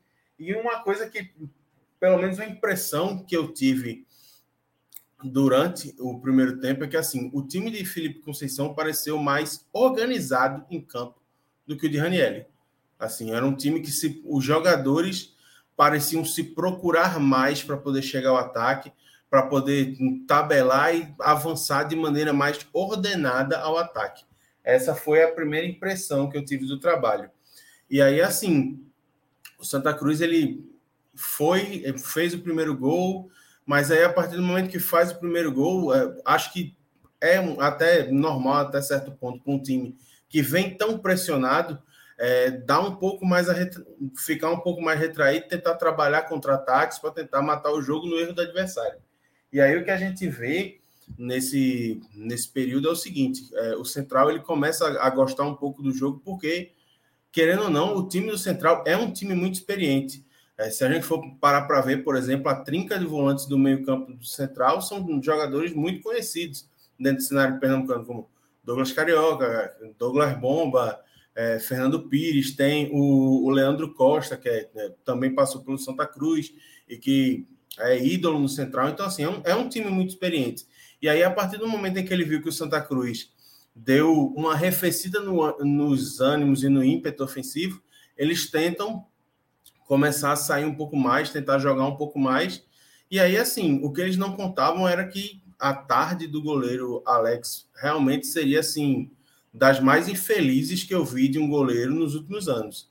Ele sofre o primeiro gol numa falha, assim, gritante, num chute de fora da área do Pipico. Ele falha de novo num gol do G2 que é, é anulado. E, assim, no segundo gol, que é uma bola que o Chiquinho cruza na área no escanteio, o Anderson Paulista, que fez mais uma boa partida, desvia para a área e a bola chega para o Italo Melo, que completa para o gol. Uma bola que vai na direção do que o goleiro já estava, completamente defensável, e ele acaba sofrendo o segundo gol. 2 a 0 o clima no Arruda, a torcida começa a jogar a favor, começa a jogar é, junto com o time, a empurrar, gritar junto, bater palma e tal. Só que aí no segundo tempo que a gente vê é e, inclusive, foi um dos temas da, da coletiva do Felipe, é que, assim, o time, ele entra, quando entra em vantagem, parece que entra um pouco acomodado. Entra naquele sentido de sentar no resultado e administrar a partida. Só que a partir do momento em que o Santa senta no resultado e administra a partida, ele esbarra em muitas das suas limitações técnicas, especialmente na defesa, que tem sido o setor que tem sido mais recorrentemente criticado durante as análises durante o ano. Então, assim, a gente vê partidas ruins de nomes como Jefferson Feijão, como o Alemão, e vê o Central crescer no jogo, especialmente junto a partir desse núcleo experiente que eu falei. E aí entra o Danilo Pires, outro jogador experientíssimo, muito rodado, que de muito Cansado, cansado, cansado, né? Mas que chega. Tá, tá assim, com seus 35 já. Tá, não? Deve, deve estar tá nessa. Eu acho que assim, todos esses nomes, assim, Douglas Bomba, Fernando Pires, Leandro Costa, Danilo Pires, acho que todos eles. Fernando Pires está chegando nos 40. É, é assim, o pessoal cansado, mas é aquele pessoal que é cobra da bola, sabe o que tem que fazer quando tem um espaço. E aí o Central começou a jogar e começou a criar volume e tal. O Santa Cruz tinha suas oportunidades, especialmente com o Lucas Silva que foi um atleta que, para mim, jogou bem, certo? Fez um bom jogo no primeiro tempo, deu uma queda no segundo tempo, porque ele sente um problema no adutor, mas apesar de sentir esse problema, segundo o Felipe, ele pede para não ser substituído. Então ele continua meio no sacrifício no segundo tempo até ser retirado de campo é, com o 2 a 1 que aí é quando entra o, o David. E aí, assim, vai levando e tal, o Santa tentando conectar os contra-ataques, só que sem conseguir, o Central controlando a ação no segundo tempo, e aí vem a infelicidade do Italo Melo, que tinha marcado o segundo gol e marca um gol contra numa cobrança de escanteio do Ed. E aí, o que era uma vitória que parecia tranquila, acaba virando assim aquela, aquele clima de apreensão. Apesar do clima de apreensão, a gente não viu a torcida deixar de apoiar mas viu muito mais os apupos quando tinha erro né, do time. Vinha a, a pessoa dar uma reclamada e tal. E aí, a, ali nas cabines de imprensa, a gente fica bem, bem acima, bem pouco acima dos setores sociais. Então, a gente consegue ouvir algumas coisas do que é dito ali. E assim, a, cada vez que tinha erro, assim, é, dava uma pegada. Alguns jogadores eram os preferidos da galera reclamar e tal, mas é, assim, o Santa Cruz ele realmente, como o Felipe disse, no segundo tempo veio numa rotação completamente abaixo do que era esperado e assim de um nível de competitividade que não é tão alto como é o nível do pernambucano. Então sofreu o, o primeiro gol, muita gente temeu pelo empate, só que aí assim os jogadores que foram acionados por Ranielli é, que est estavam mais descansados, inclusive na Ranielli, oh, meu Deus, é, é o costume que foram acionadas por. Não me lasque, não, pelo amor de Deus. é o costume, companheiro. É, os jogadores que foram acionados por Felipe Conceição deram um gás novo ao time e aí o time começa a, aos poucos reagir em campo. E aí iguala as ações e mais uma vez Santa Cruz conta com outra infelicidade do Alex, que em um chute da intermediária do Anderson Ceará, é, ele bate roupa e a bola cai no pé do Jadson. O Jadson aceita o presente, marca o gol e corre para comemorar com a galera. E assim, dito isso, o placar termina, é, é encerrado em 3 a 1 e o Santos, assim, tira a cabeça do atoleiro no Pernambucano um pouco, porque aí ele chega aos 15 pontos, ultrapassa inclusive o próprio Central Tranquilizou, tranquilizou. Hein, Felipe? Não, o tranquilizou, discordo, né? Porque ele não está tranquilo. Ele, ele, ele não depende só dele, né? O Santa Cruz tem que fazer a sua parte. Eram três jogos que tinha que ganhar, agora são dois. E tem que secar o Petrolina, veja. Então, assim, não está tranquilo, não, né? Mas, assim, é um alívio, né? Porque da parte dele, o que ele tinha para fazer, ele, ele, acabou de fazer 33%. E outra, venceu é. o adversário que é considerado como o mais difícil dos três que teria para enfrentar, né? É isso, é isso. Eu ia, eu ia falar, eu ia ser maldoso, mas eu vou ser maldoso. Seja, é sacanagem, seja, eu vou ser. Hoje é dia, seja, hoje é dia de maldade. Seria, esse time até, seria até o mais o Brasil fizeram, o, fizeram a maldade. Exatamente. Foi, né? Fizeram Olha, a maldade Iago, aqui com o Brasil. Foi, né? Já já você fala disso. Olha, o, o, o seria o mais difícil não, se fosse outro Olha, goleiro, viu? Se fosse um outro goleiro, porque, minha nossa senhora, chutou é gol. Assim, eu, posso, eu não posso nem rir, que o meu problema é grave também. Esse problema eu tenho de forma grave. Posso rir, não? É, assim, é, é a... eu, eu, sinceramente, eu não consigo descrever o que foi a atuação do Alex. Assim, foram quatro bolas no gol Três valeram, três foram no gol, três entraram. É e com três falhas dele. E uma, assim, entrou, mas não valeu. Mas, assim, se o juiz quisesse, se a juíza é, não tivesse dado impedimento, a gente estaria falando de um 4x1 aqui com quatro falhas. Quatro falhas. É impressionante. É para marcar mesmo para o cara. Agora, Felipe, é, vamos trazer aqui os destaques do Santa, é, individualmente, como é que você viu esse time do Santa, quem, quem lhe chamou a atenção, é, quem não conseguiu ir bem nesse sabadão no Arruda? Olha, primeiro que Iago chamou a atenção para uma coisa que, enfim, a gente, a gente, tem alguma visão diferente, né? Porque eu comecei, eu falei que não vi, digamos assim, uma mudança é, de organização de time agora com Felipe Conceição. Já ele acha que houve. Ele acha que o time estava mais organizado em campo. Então, assim, eu não vou nem. Enfim, é uma questão de visão. Mas se Iago tiver certo, então mérito do professor, tá? Mérito do professor que acabou de chegar. Né? Inclusive, Felipe, é, ele e, falou. E, só só para não, não me esquecer, ele fala sobre isso na coletiva que assim, ele teve uma atividade, certo? E aí ele enaltece assim que os jogadores conseguiram entender os ajustes que ele disse. Foram uma, foi uma quantidade considerável de ajustes em que ele não conseguiu trabalhar em treino com bola. Foi só na conversa e no vídeo. Então ele dizia assim, ó, a gente tem que ajustar o posicionamento assim, tem que trabalhar a construção de jogo assim, tem que trabalhar a defesa assim.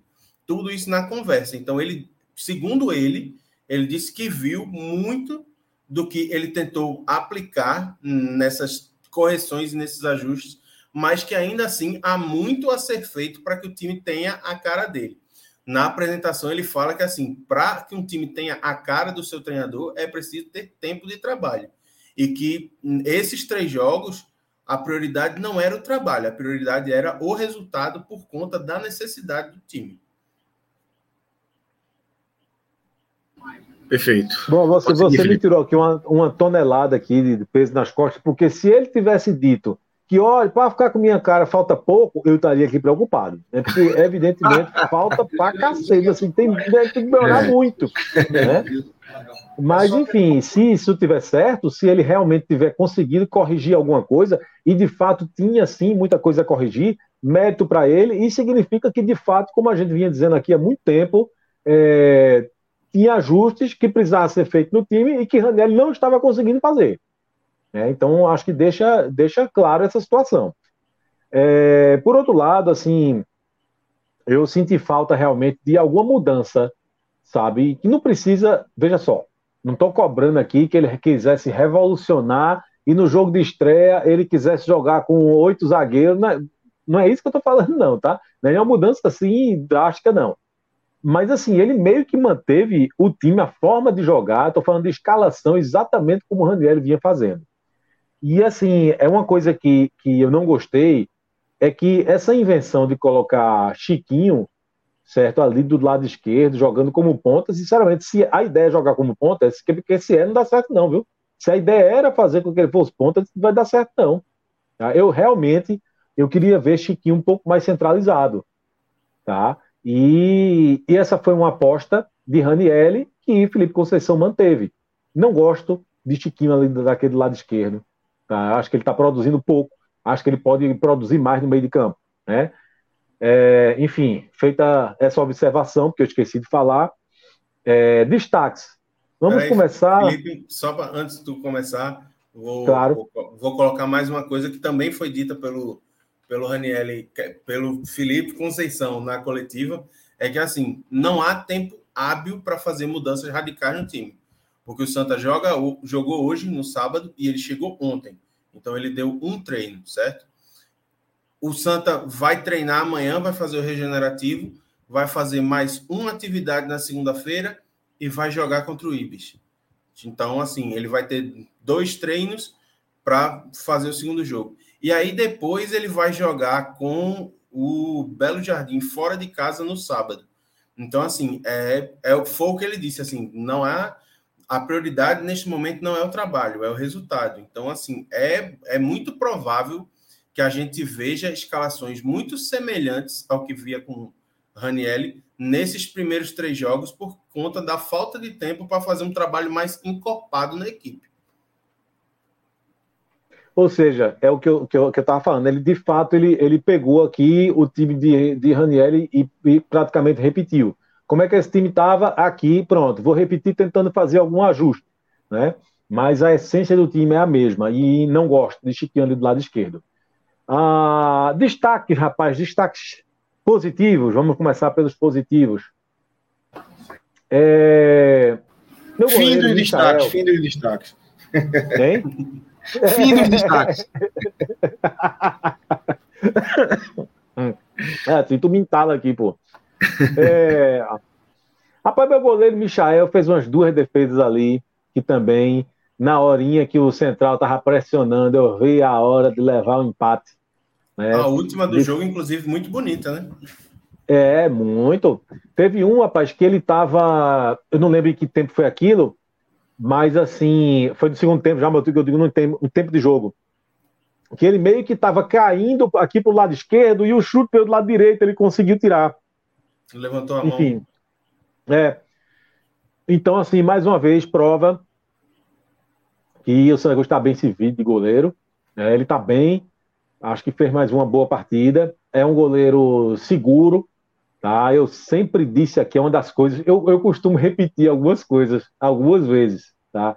E eu disse aqui várias vezes que todo time que quiser ser competitivo, ele tem que ter necessariamente dois bons jogadores, dois bons jogadores, um bom jogador em duas posições, que eu vou dizer. A primeira, um centroavante, um fazedor de gol, e a segunda, um goleiro. Ele tem que começar, o time tem que começar com um bom goleiro, certo? Se o seu time tiver um excelente goleiro e um excelente fazedor de gol e o restante for mais ou menos, se esse time for arrumadinho, ele dá trabalho, certo? Ele dá trabalho. Se todo o time for mais ou menos, não tiver ninguém ruim, mas ninguém bom, mas vai todo, todo mundo mais ou menos, e tiver um excelente centroavante e um excelente goleiro, esse time vai dar trabalho. Então começa com goleiro. Todo time que quiser ser competitivo começa com goleiro. Também não estava com um goleiro assim, que passasse segurança, sabe? Que o torcedor não ficasse nervoso toda vez que alguém dá uma, um, chuta uma cafofa. Né? Acaba chuta uma cafofa. A, a 40 metros de distância, o torcedor fica nervoso, porque sabe-se lá o que é que, o que é que o goleiro vai aprontar, né? Então, o Santos tem um goleiro hoje que passa confiança. E foi bem na partida. Michael, nos destaques positivos. É... Apesar do gol, apesar do gol contra, eu vou fazer a menção aqui a Ítalo Melo, que hoje que está se estabelecendo como um zagueiro titular do Santa Cruz. E eu me sinto à vontade para falar isso, porque eu aqui comecei o ano criticando bastante ele. tá certo? E eu dizia, eu dizia o seguinte: eu dizia que ah, o Santa Cruz, que não tinha dinheiro para trocar todo o elenco, você tinha que aproveitar um ou outro. Aí eu dizia assim: os, é, alemão não pode ser assim o, o, melhorzinho da zaga, ele tem que ser o piorzinho. Então eu, eu, tava, eu tava pedindo que Ítalo Melo saísse e viesse um jogador que fosse melhor do que alemão, certo? Digamos assim, para que alemão fosse o menos ruim e não o melhor da zaga, que na, no começo do ano era. Ítalo estava errando muito. E eu peguei muito no pé de Ítalo Melo. Mas já não de agora, que ele já vai, já, já mais uma partida que ele faça alguma segurança, tá certo? Então acho que por ele ter se recuperado. Se pois é, rapaz, hoje é alemão que está fazendo raiva, né? Uma pena, né? Mas assim, pelo, pelo, pelo, por, por ele ter conseguido essa, essa, essa recuperação, certo? Não é aquele zagueiro inseguro que era no começo do ano e estava bem no jogo, tá certo? Dentro ali da, da do papel dele, mas ele, ele das limitações dele também, mas ele estava bem no jogo. Enfim, o gol contra aconteceu, mas para mim não, não, não, compromete o todo, não. Eu vou manter ele aqui como um, um dos destaques. E vou falar de Pipico porque é aquela coisa, né? É... Primeiro que, sabe, foi o primeiro que arriscou. Foi, foi, o único, foi o único que teve, assim, a lucidez, foi o único que teve a, a, a, a coragem de dizer, eu vou tentar limpar aqui e bater a bola do jeito que der. Sabe, ele fez isso no momento um, do jogo que é, o Santa Cruz estava dominando, o Santa Cruz estava bem, porém, se o Santa Cruz termina aquele primeiro tempo sabe? Sem conseguir o gol, ficava chatinho. O panorama no segundo tempo era outro. Aí você estava perdendo a oportunidade de fazer um resultado contra um time inferior dentro de casa, pressionado. Imagine como seria a pressão no segundo tempo, a torcida, a torcida passaria a jogar contra. Então o Pipico conseguiu evitar tudo isso. Né? E conseguiu evitar tudo isso, porque ele tem a qualidade de finalizar. Né? Claro, o goleiro aceitou, aceitou. Mas Acho que é um jogador de, que serve de exemplo, viu, seu G2? Serve de exemplo. Muito mais velho que você, muito mais fininho que você, correndo, rapaz. Pipico vai atrás da bola, corre, tenta marcar, minutos. Os 90 minutos fazendo marcação de pressão. Teve um lance, rapaz, já no segundo tempo que ele ficou puto. Por quê? Porque ele correndo lá, tentando marcar na saída de bola do central, e quando ele viu, ele subiu cobrou só. alguém fazendo a mesma coisa, subiu só. E ele fez um gesto e disse assim: Porra, alguém acompanha? Alguém faz, acompanha o cara aqui, aí eu tô fazendo papel de otário. Quer o spoiler? É isso? Quer o spoiler de para quem foi a, a chamada? para quem foi? O nome dele foi citado neste, neste contexto de Pipico. Foi, foi G2, foi. Pois é, rapaz. Então, vou citar o Pipico, hoje eu tô bonzinho, tá? Ô, Felipe, tu era um dos 3 mil, não? Tu era um dos 3 mil, tu tá lá? Me respeita, rapaz. Tava tu lá, é um me monstro, respeita. Tu é um monstro, isso, velho. Eu te respeito demais, velho. Demais. Me respeita. Tu botava eu recebi, lá, Eu recebi esse teu vídeo ontem ou foi hoje em outro grupo. Ah, o teu vídeo lá comemorando com a TV Coral. Recebi em outro grupo. Rapaz. Aqui. Quem me mandou foi Márcio Marco. Márcio Marco me mandou esse foi. vídeo. Foi. Um abraço, Márcio. Rapaz, o, o, o pior não é nada. O pior é que tem um zelador aqui do prédio que ele disse: Rapaz, eu vi você na televisão. Aí eu disse, não, rapaz, não foi na televisão, não, foi no, no, foi no YouTube, YouTube, não sei o que. Aí ele disse, não, passou na televisão aqui. Eu digo, na televisão? Aonde? Aí eles não sei onde, é pra não sei não, mas enfim. É isso. Piores, piores, ranking dos piores. Veja bem, meu goleiro alemão, o que é que está acontecendo com o alemão, rapaz? Não é, não, não foi só existe. hoje. O alemão não existe. O alemão não existe. Veja só, não é só hoje, não. Não é uma partida assim infeliz, não. Porque às vezes acontece, velho. Às vezes acontece. O cara não tá no dia dele, enfim. Mas o alemão faz um tempinho já. E foi mais uma partida Muito ruim. Muito tempo, né, é. Felipe? Muito foi tempo. Pior, foi o pior em campo, na minha opinião, contra o Fortaleza, por exemplo. E olha que assim, a partida E quando, e quando quer começar a se impor demais, sabe? Sabe que tá, sabe que tá cagando em campo aí quer se, se impor demais na força física, é. no grito, na conversa com o árbitro, porque sabe que tá, meu amigo, terrível, terrível com a bola no pé. Eu ia brigar com meu amigo Iago, que é um cara que eu gosto muito, né? Porque para mim ele não foi o pior hoje. Mas aí tudo Foi bem. Contra aí Fortaleza. citou contra, Fortaleza. Fortaleza assim. É. Mas, enfim, alemão, com certeza, um dos piores em campo. É. E aí, para minha preocupação, né, é, outros dois que eu vou colocar entre os piores são de posições muito estratégicas, que são os dois laterais. Veja que coisa grave eu estou falando. Eu estou falando que, na minha opinião, Feijão de novo fez uma partida muito ruim. Marcos Vinícius de novo fez uma partida muito ruim. Então, isso é muito, isso é extremamente preocupante. Porque uma coisa é você ter um lateral que não está bem, um lateral que não fez uma boa partida, mas são os dois laterais. São, é uma, são posições muito estratégicas. Então, você não ter, você não poder contar com seus dois laterais, isso é muito grave. Né? Os dois estão pedindo banco. O problema é falta de opção. Talvez Jadson é, é, esteja caminhando para ficar com a vaguinha né, de feijão. Mas, assim, é preocupante. Preocupante porque os dois laterais erraram muito. Né? Marcos Vinícius começou tão bem, rapaz. Eu elogiei ele aqui. Depois caiu em desgraça e, e, e, e não acerta mais nada. Feijão, a mesma coisa. Começou bem a temporada, mas é, caiu de rendimento e não consegue mais se recuperar. Né? E aí, para fechar, assim, aqui o pódio vai ter quatro jogadores, mas o G2, rapaz, ele estava realmente no dia de que nada deu certo. Teve um lance que, que ele girou, rapaz, para bater, que eu via, eu via a hora da bola sair para lateral. De tão longe que ele bateu, e, e, e, sem força, sem direção, sem força, sem, sem sentido. Né? Então, uma partida muito ruim do G2. E aí, outra coisa, não é só jogar mal, não, viu, G2? Você só, só consegue jogar um tempo.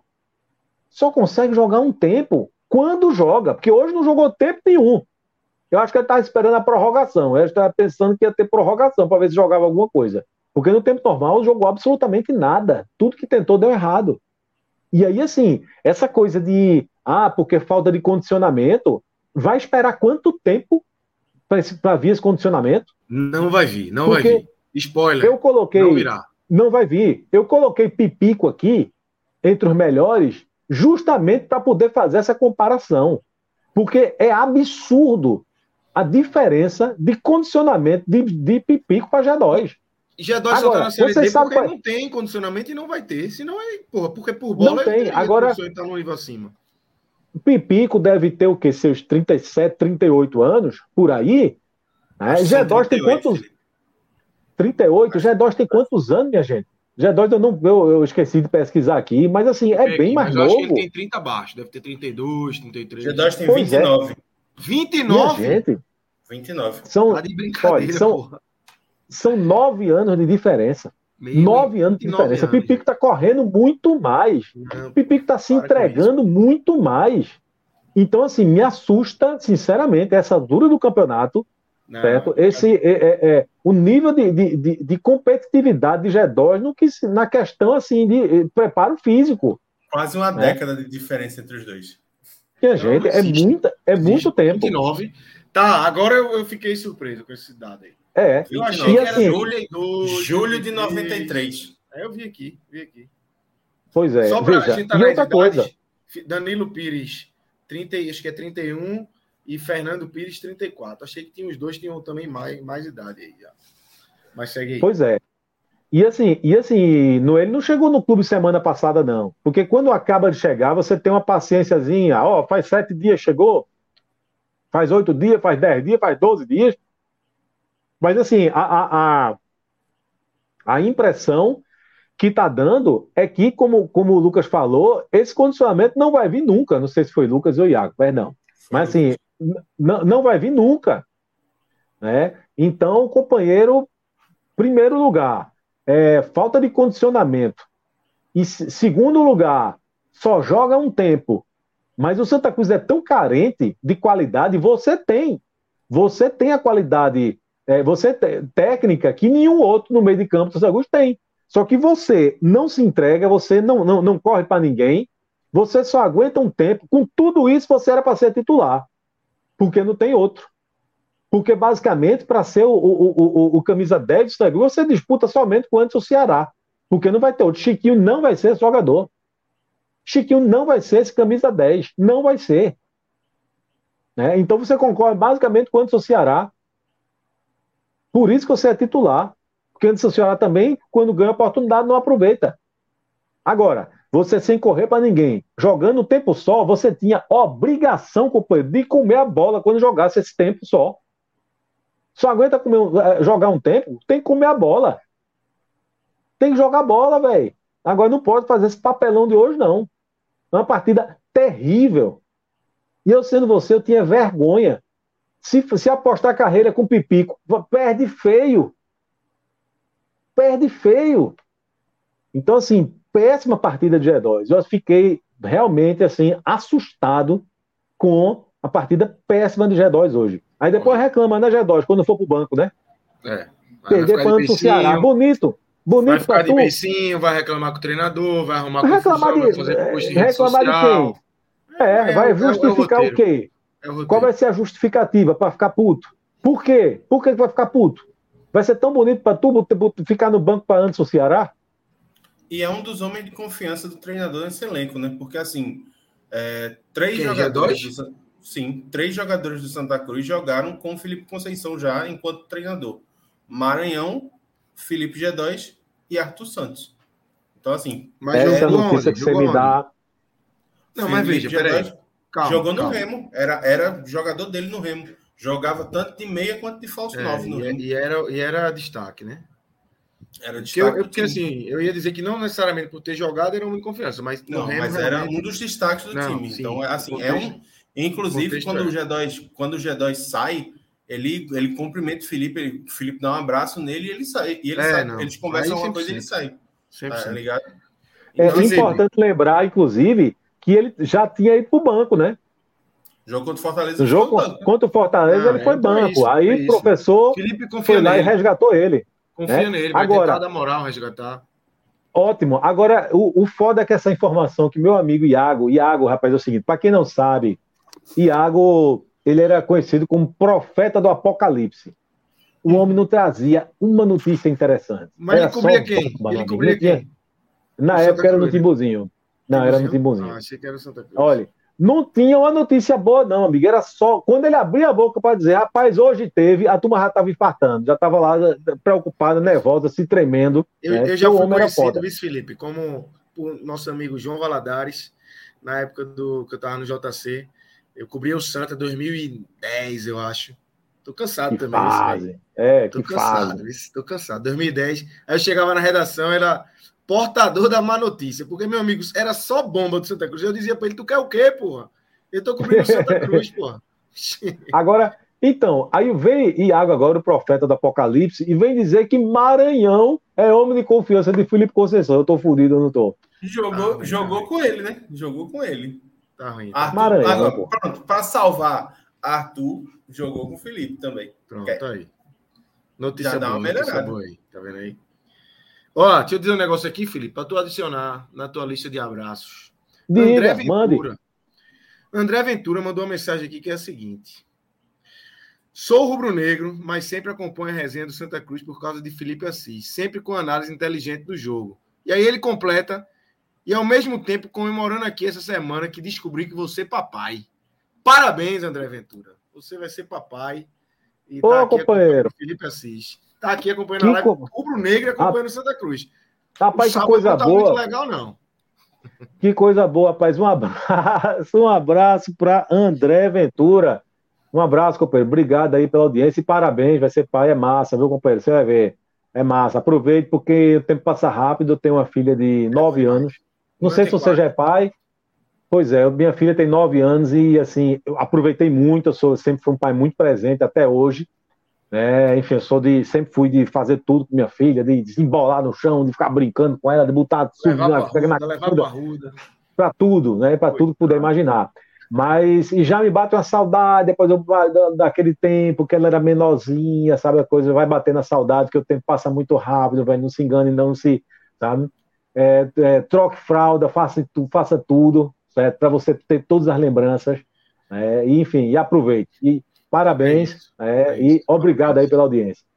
É isso. Iago, para fechar aqui, quem é que você discorda, concorda, quem é que você traz de nomes novos aí é, de destaques aí do Santa Cruz, quer acrescentar alguém desses nomes já citados por Felipe?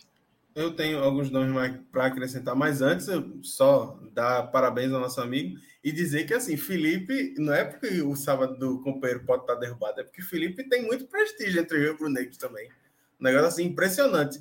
A gente vê muito rubro-negro que assiste a live do Santa Cruz. Só entre o rubro-negro, Só entre o rubro-negro. Se eu lá no, no, no Arruda, turma... Tá queimado no Arruda? Eu, eu, vou, eu vou dizer um negócio a vocês, é que vocês não sabem, mas sabe os, os dois abraços que eu mandei antes de é. começar? Levar as um, conectadas hoje. Um, um, um foi um, um, na verdade, a pessoa me detonou. Aí eu mandei um abraço, falei, ô, oh, coisa e tal. Né? Eu levei, eu levei uma detonada no Instagram, foi brincadeira, viu?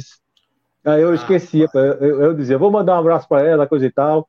Mas, olha, você não tem noção nada, detonada que eu levei, não, viu? Mas acontece, pô, eu vou fazer o quê, né? É do jogo. Quem tá aqui é tá sujeito a isso mesmo. É. Mas, bom, só para acrescentar os nomes é, positivos, eu gostei Isso. bastante, mais uma vez, da partida de Anderson Paulista. Achei que, assim, foi é um jogador que demorou a ter sequência, né? Teve, uma, teve sequência depois de é, esperar muito tempo, de ser terceira opção, quarta opção do elenco, porque todo mundo sabe que o titular é o Daniel Pereira, que está lesionado e que está tratando uma lesão muscular. Inclusive, vem vivendo uma sequência de lesões muito pesada esse ano. Em algum momento, o João Eric, era o, o substituto imediato, não vinha jogando bem, não vinha entregando. O Baraca entrou algumas vezes e o, o, o Anderson Paulista sempre esperou a sua vez e vem entregando desde que foi escalado assim. Jogos que eu me lembro né, nessa sequência dele como titular em que ele foi muito bem. Jogo contra o América Mineiro, que era um sarrafo altíssimo de dificuldade. Jogo contra o Fortaleza também foi muito bem e hoje, mais uma vez, foi muito bem. É...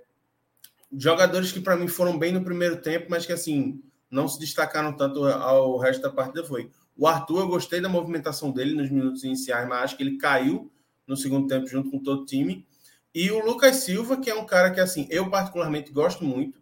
Acho que é um jogador que é uma válvula de, de escape importantíssima para o Santa Cruz e que hoje, assim, jogou. Ah, gostei do que vi dele no primeiro tempo, e no segundo tempo era o cara do esticão, da bola esticada no contra-ataque.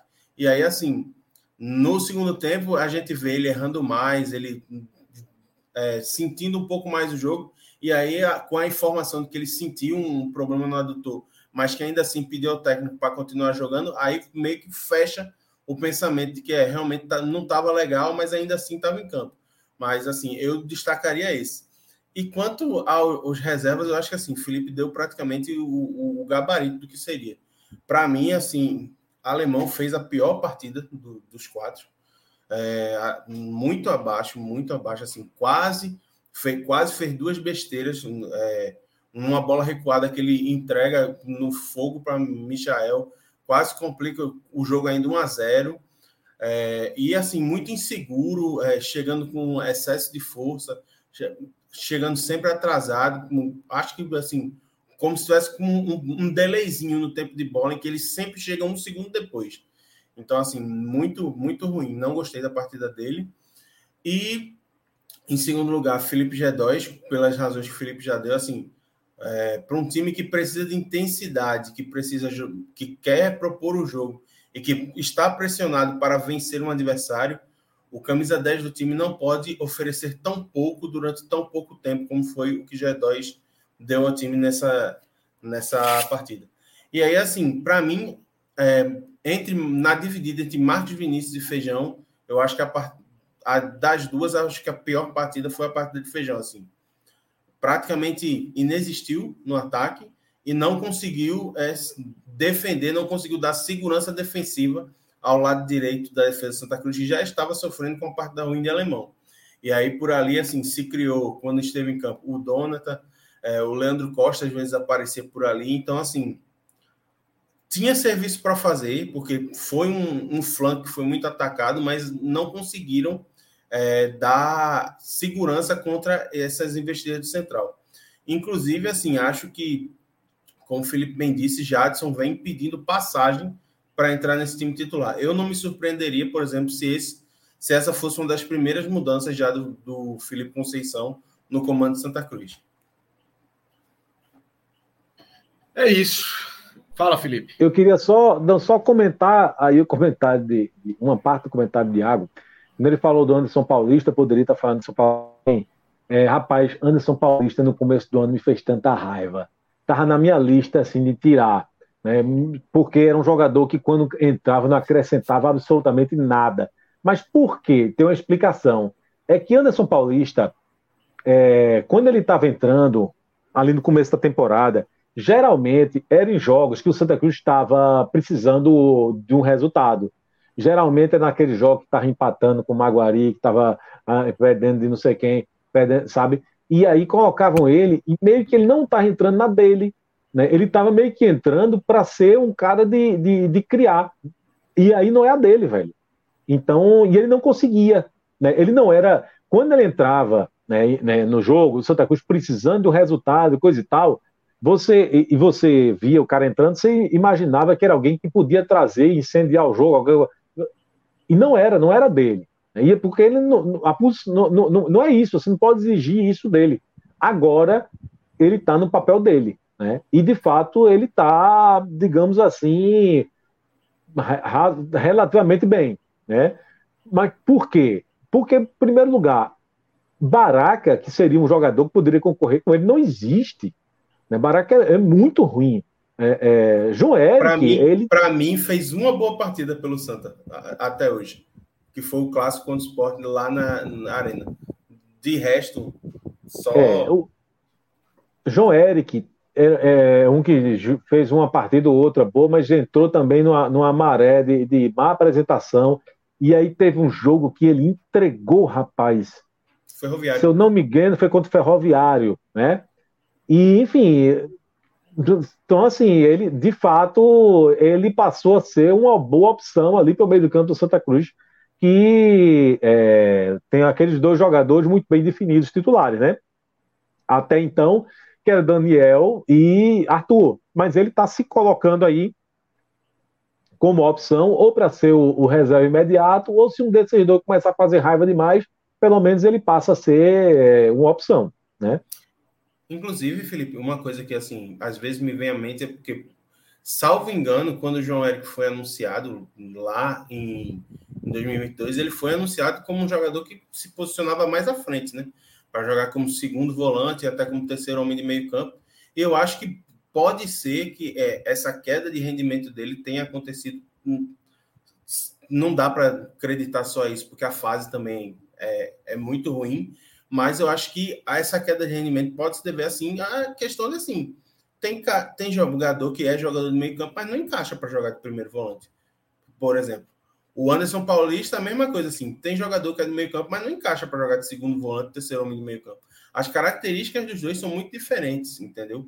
Então, assim, os dois, tecnicamente, disputam a função no Santa Cruz, mas eles têm características que, assim, não conversam para a função. Ah, no caso do João Eric, assim, o Anderson Paulista não é um cara de passe refinado, mas é um cara que marca muito forte e que tem a, aquela propulsão, né? O cara que vai à frente, dá o primeiro passe e volta. O João Eric não, um cara que assim pega a bola, gira e vai pensar o que vai fazer. E muitas vezes nesse pega a bola, levanta a cabeça e gira, ele já tomou, já tomaram a bola de assalto e aí ele não tem a força para correr atrás e tentar ir lá fazer o desarme. Então acho que assim pode pode ser que assim esse, essa falta de ajuste pode ter causado alguns problemas para esses jogadores no início da temporada. Percebam aí, Iago Mendes, esse cidadão que está aqui embaixo fazendo campanha já para botar tudo no banco. Né? E deixar. Maldoso, maldoso, maldoso. Não, não, não, não, Com, com essa a gente encerra. Com essa a gente encerra, Felipe. Antes que, na verdade, antes que ele comece a querer colocar Micael no banco. Não, não, não, não, não. Assim, Aí a gente. Não dá para. Não dá para ima... Eu hoje eu não consigo imaginar um contexto em que o Arthur seja banco no time de Santa Cruz. Assim, Joga de goleiro, de ponta esquerda. De goleiro não joga não. De goleiro não joga não, porque a, a vaga tá bem preenchida. Mas no resto. Ô, é... Iago. Oi. Iago, tá, tá malhando ainda, bicho? Tô tentando. Ah, tá tentando, mas calado, né? Sem fazer aqueles comentários. Uma patroa. Assim? Ah, claro, com certeza. Aqui, ó, só, só jogando assim, ó, só na tranquilidade. Vai, vamos embora. Filipão, valeu. Valeu, Iago, Pedro, que está aqui com a gente também nos bastidores, todo mundo que acompanhou. Amanhã tem mais, viu? Amanhã tem três jogos aí é, das quartas de final da Copa do Nordeste. Tem Ceará e Sergipe, ABC e Náutico, Esporte CRB. E, obviamente, a gente vai estar tá aqui, vai estar tá no Twitter, vai estar tá no ENE45, acompanhando tudo. Fiquem ligados e vamos embora. Boa noite, Felipe, Iago, Pedro, todo mundo que acompanhou a gente um abraço, aqui. Pessoal. Grande abraço, galera.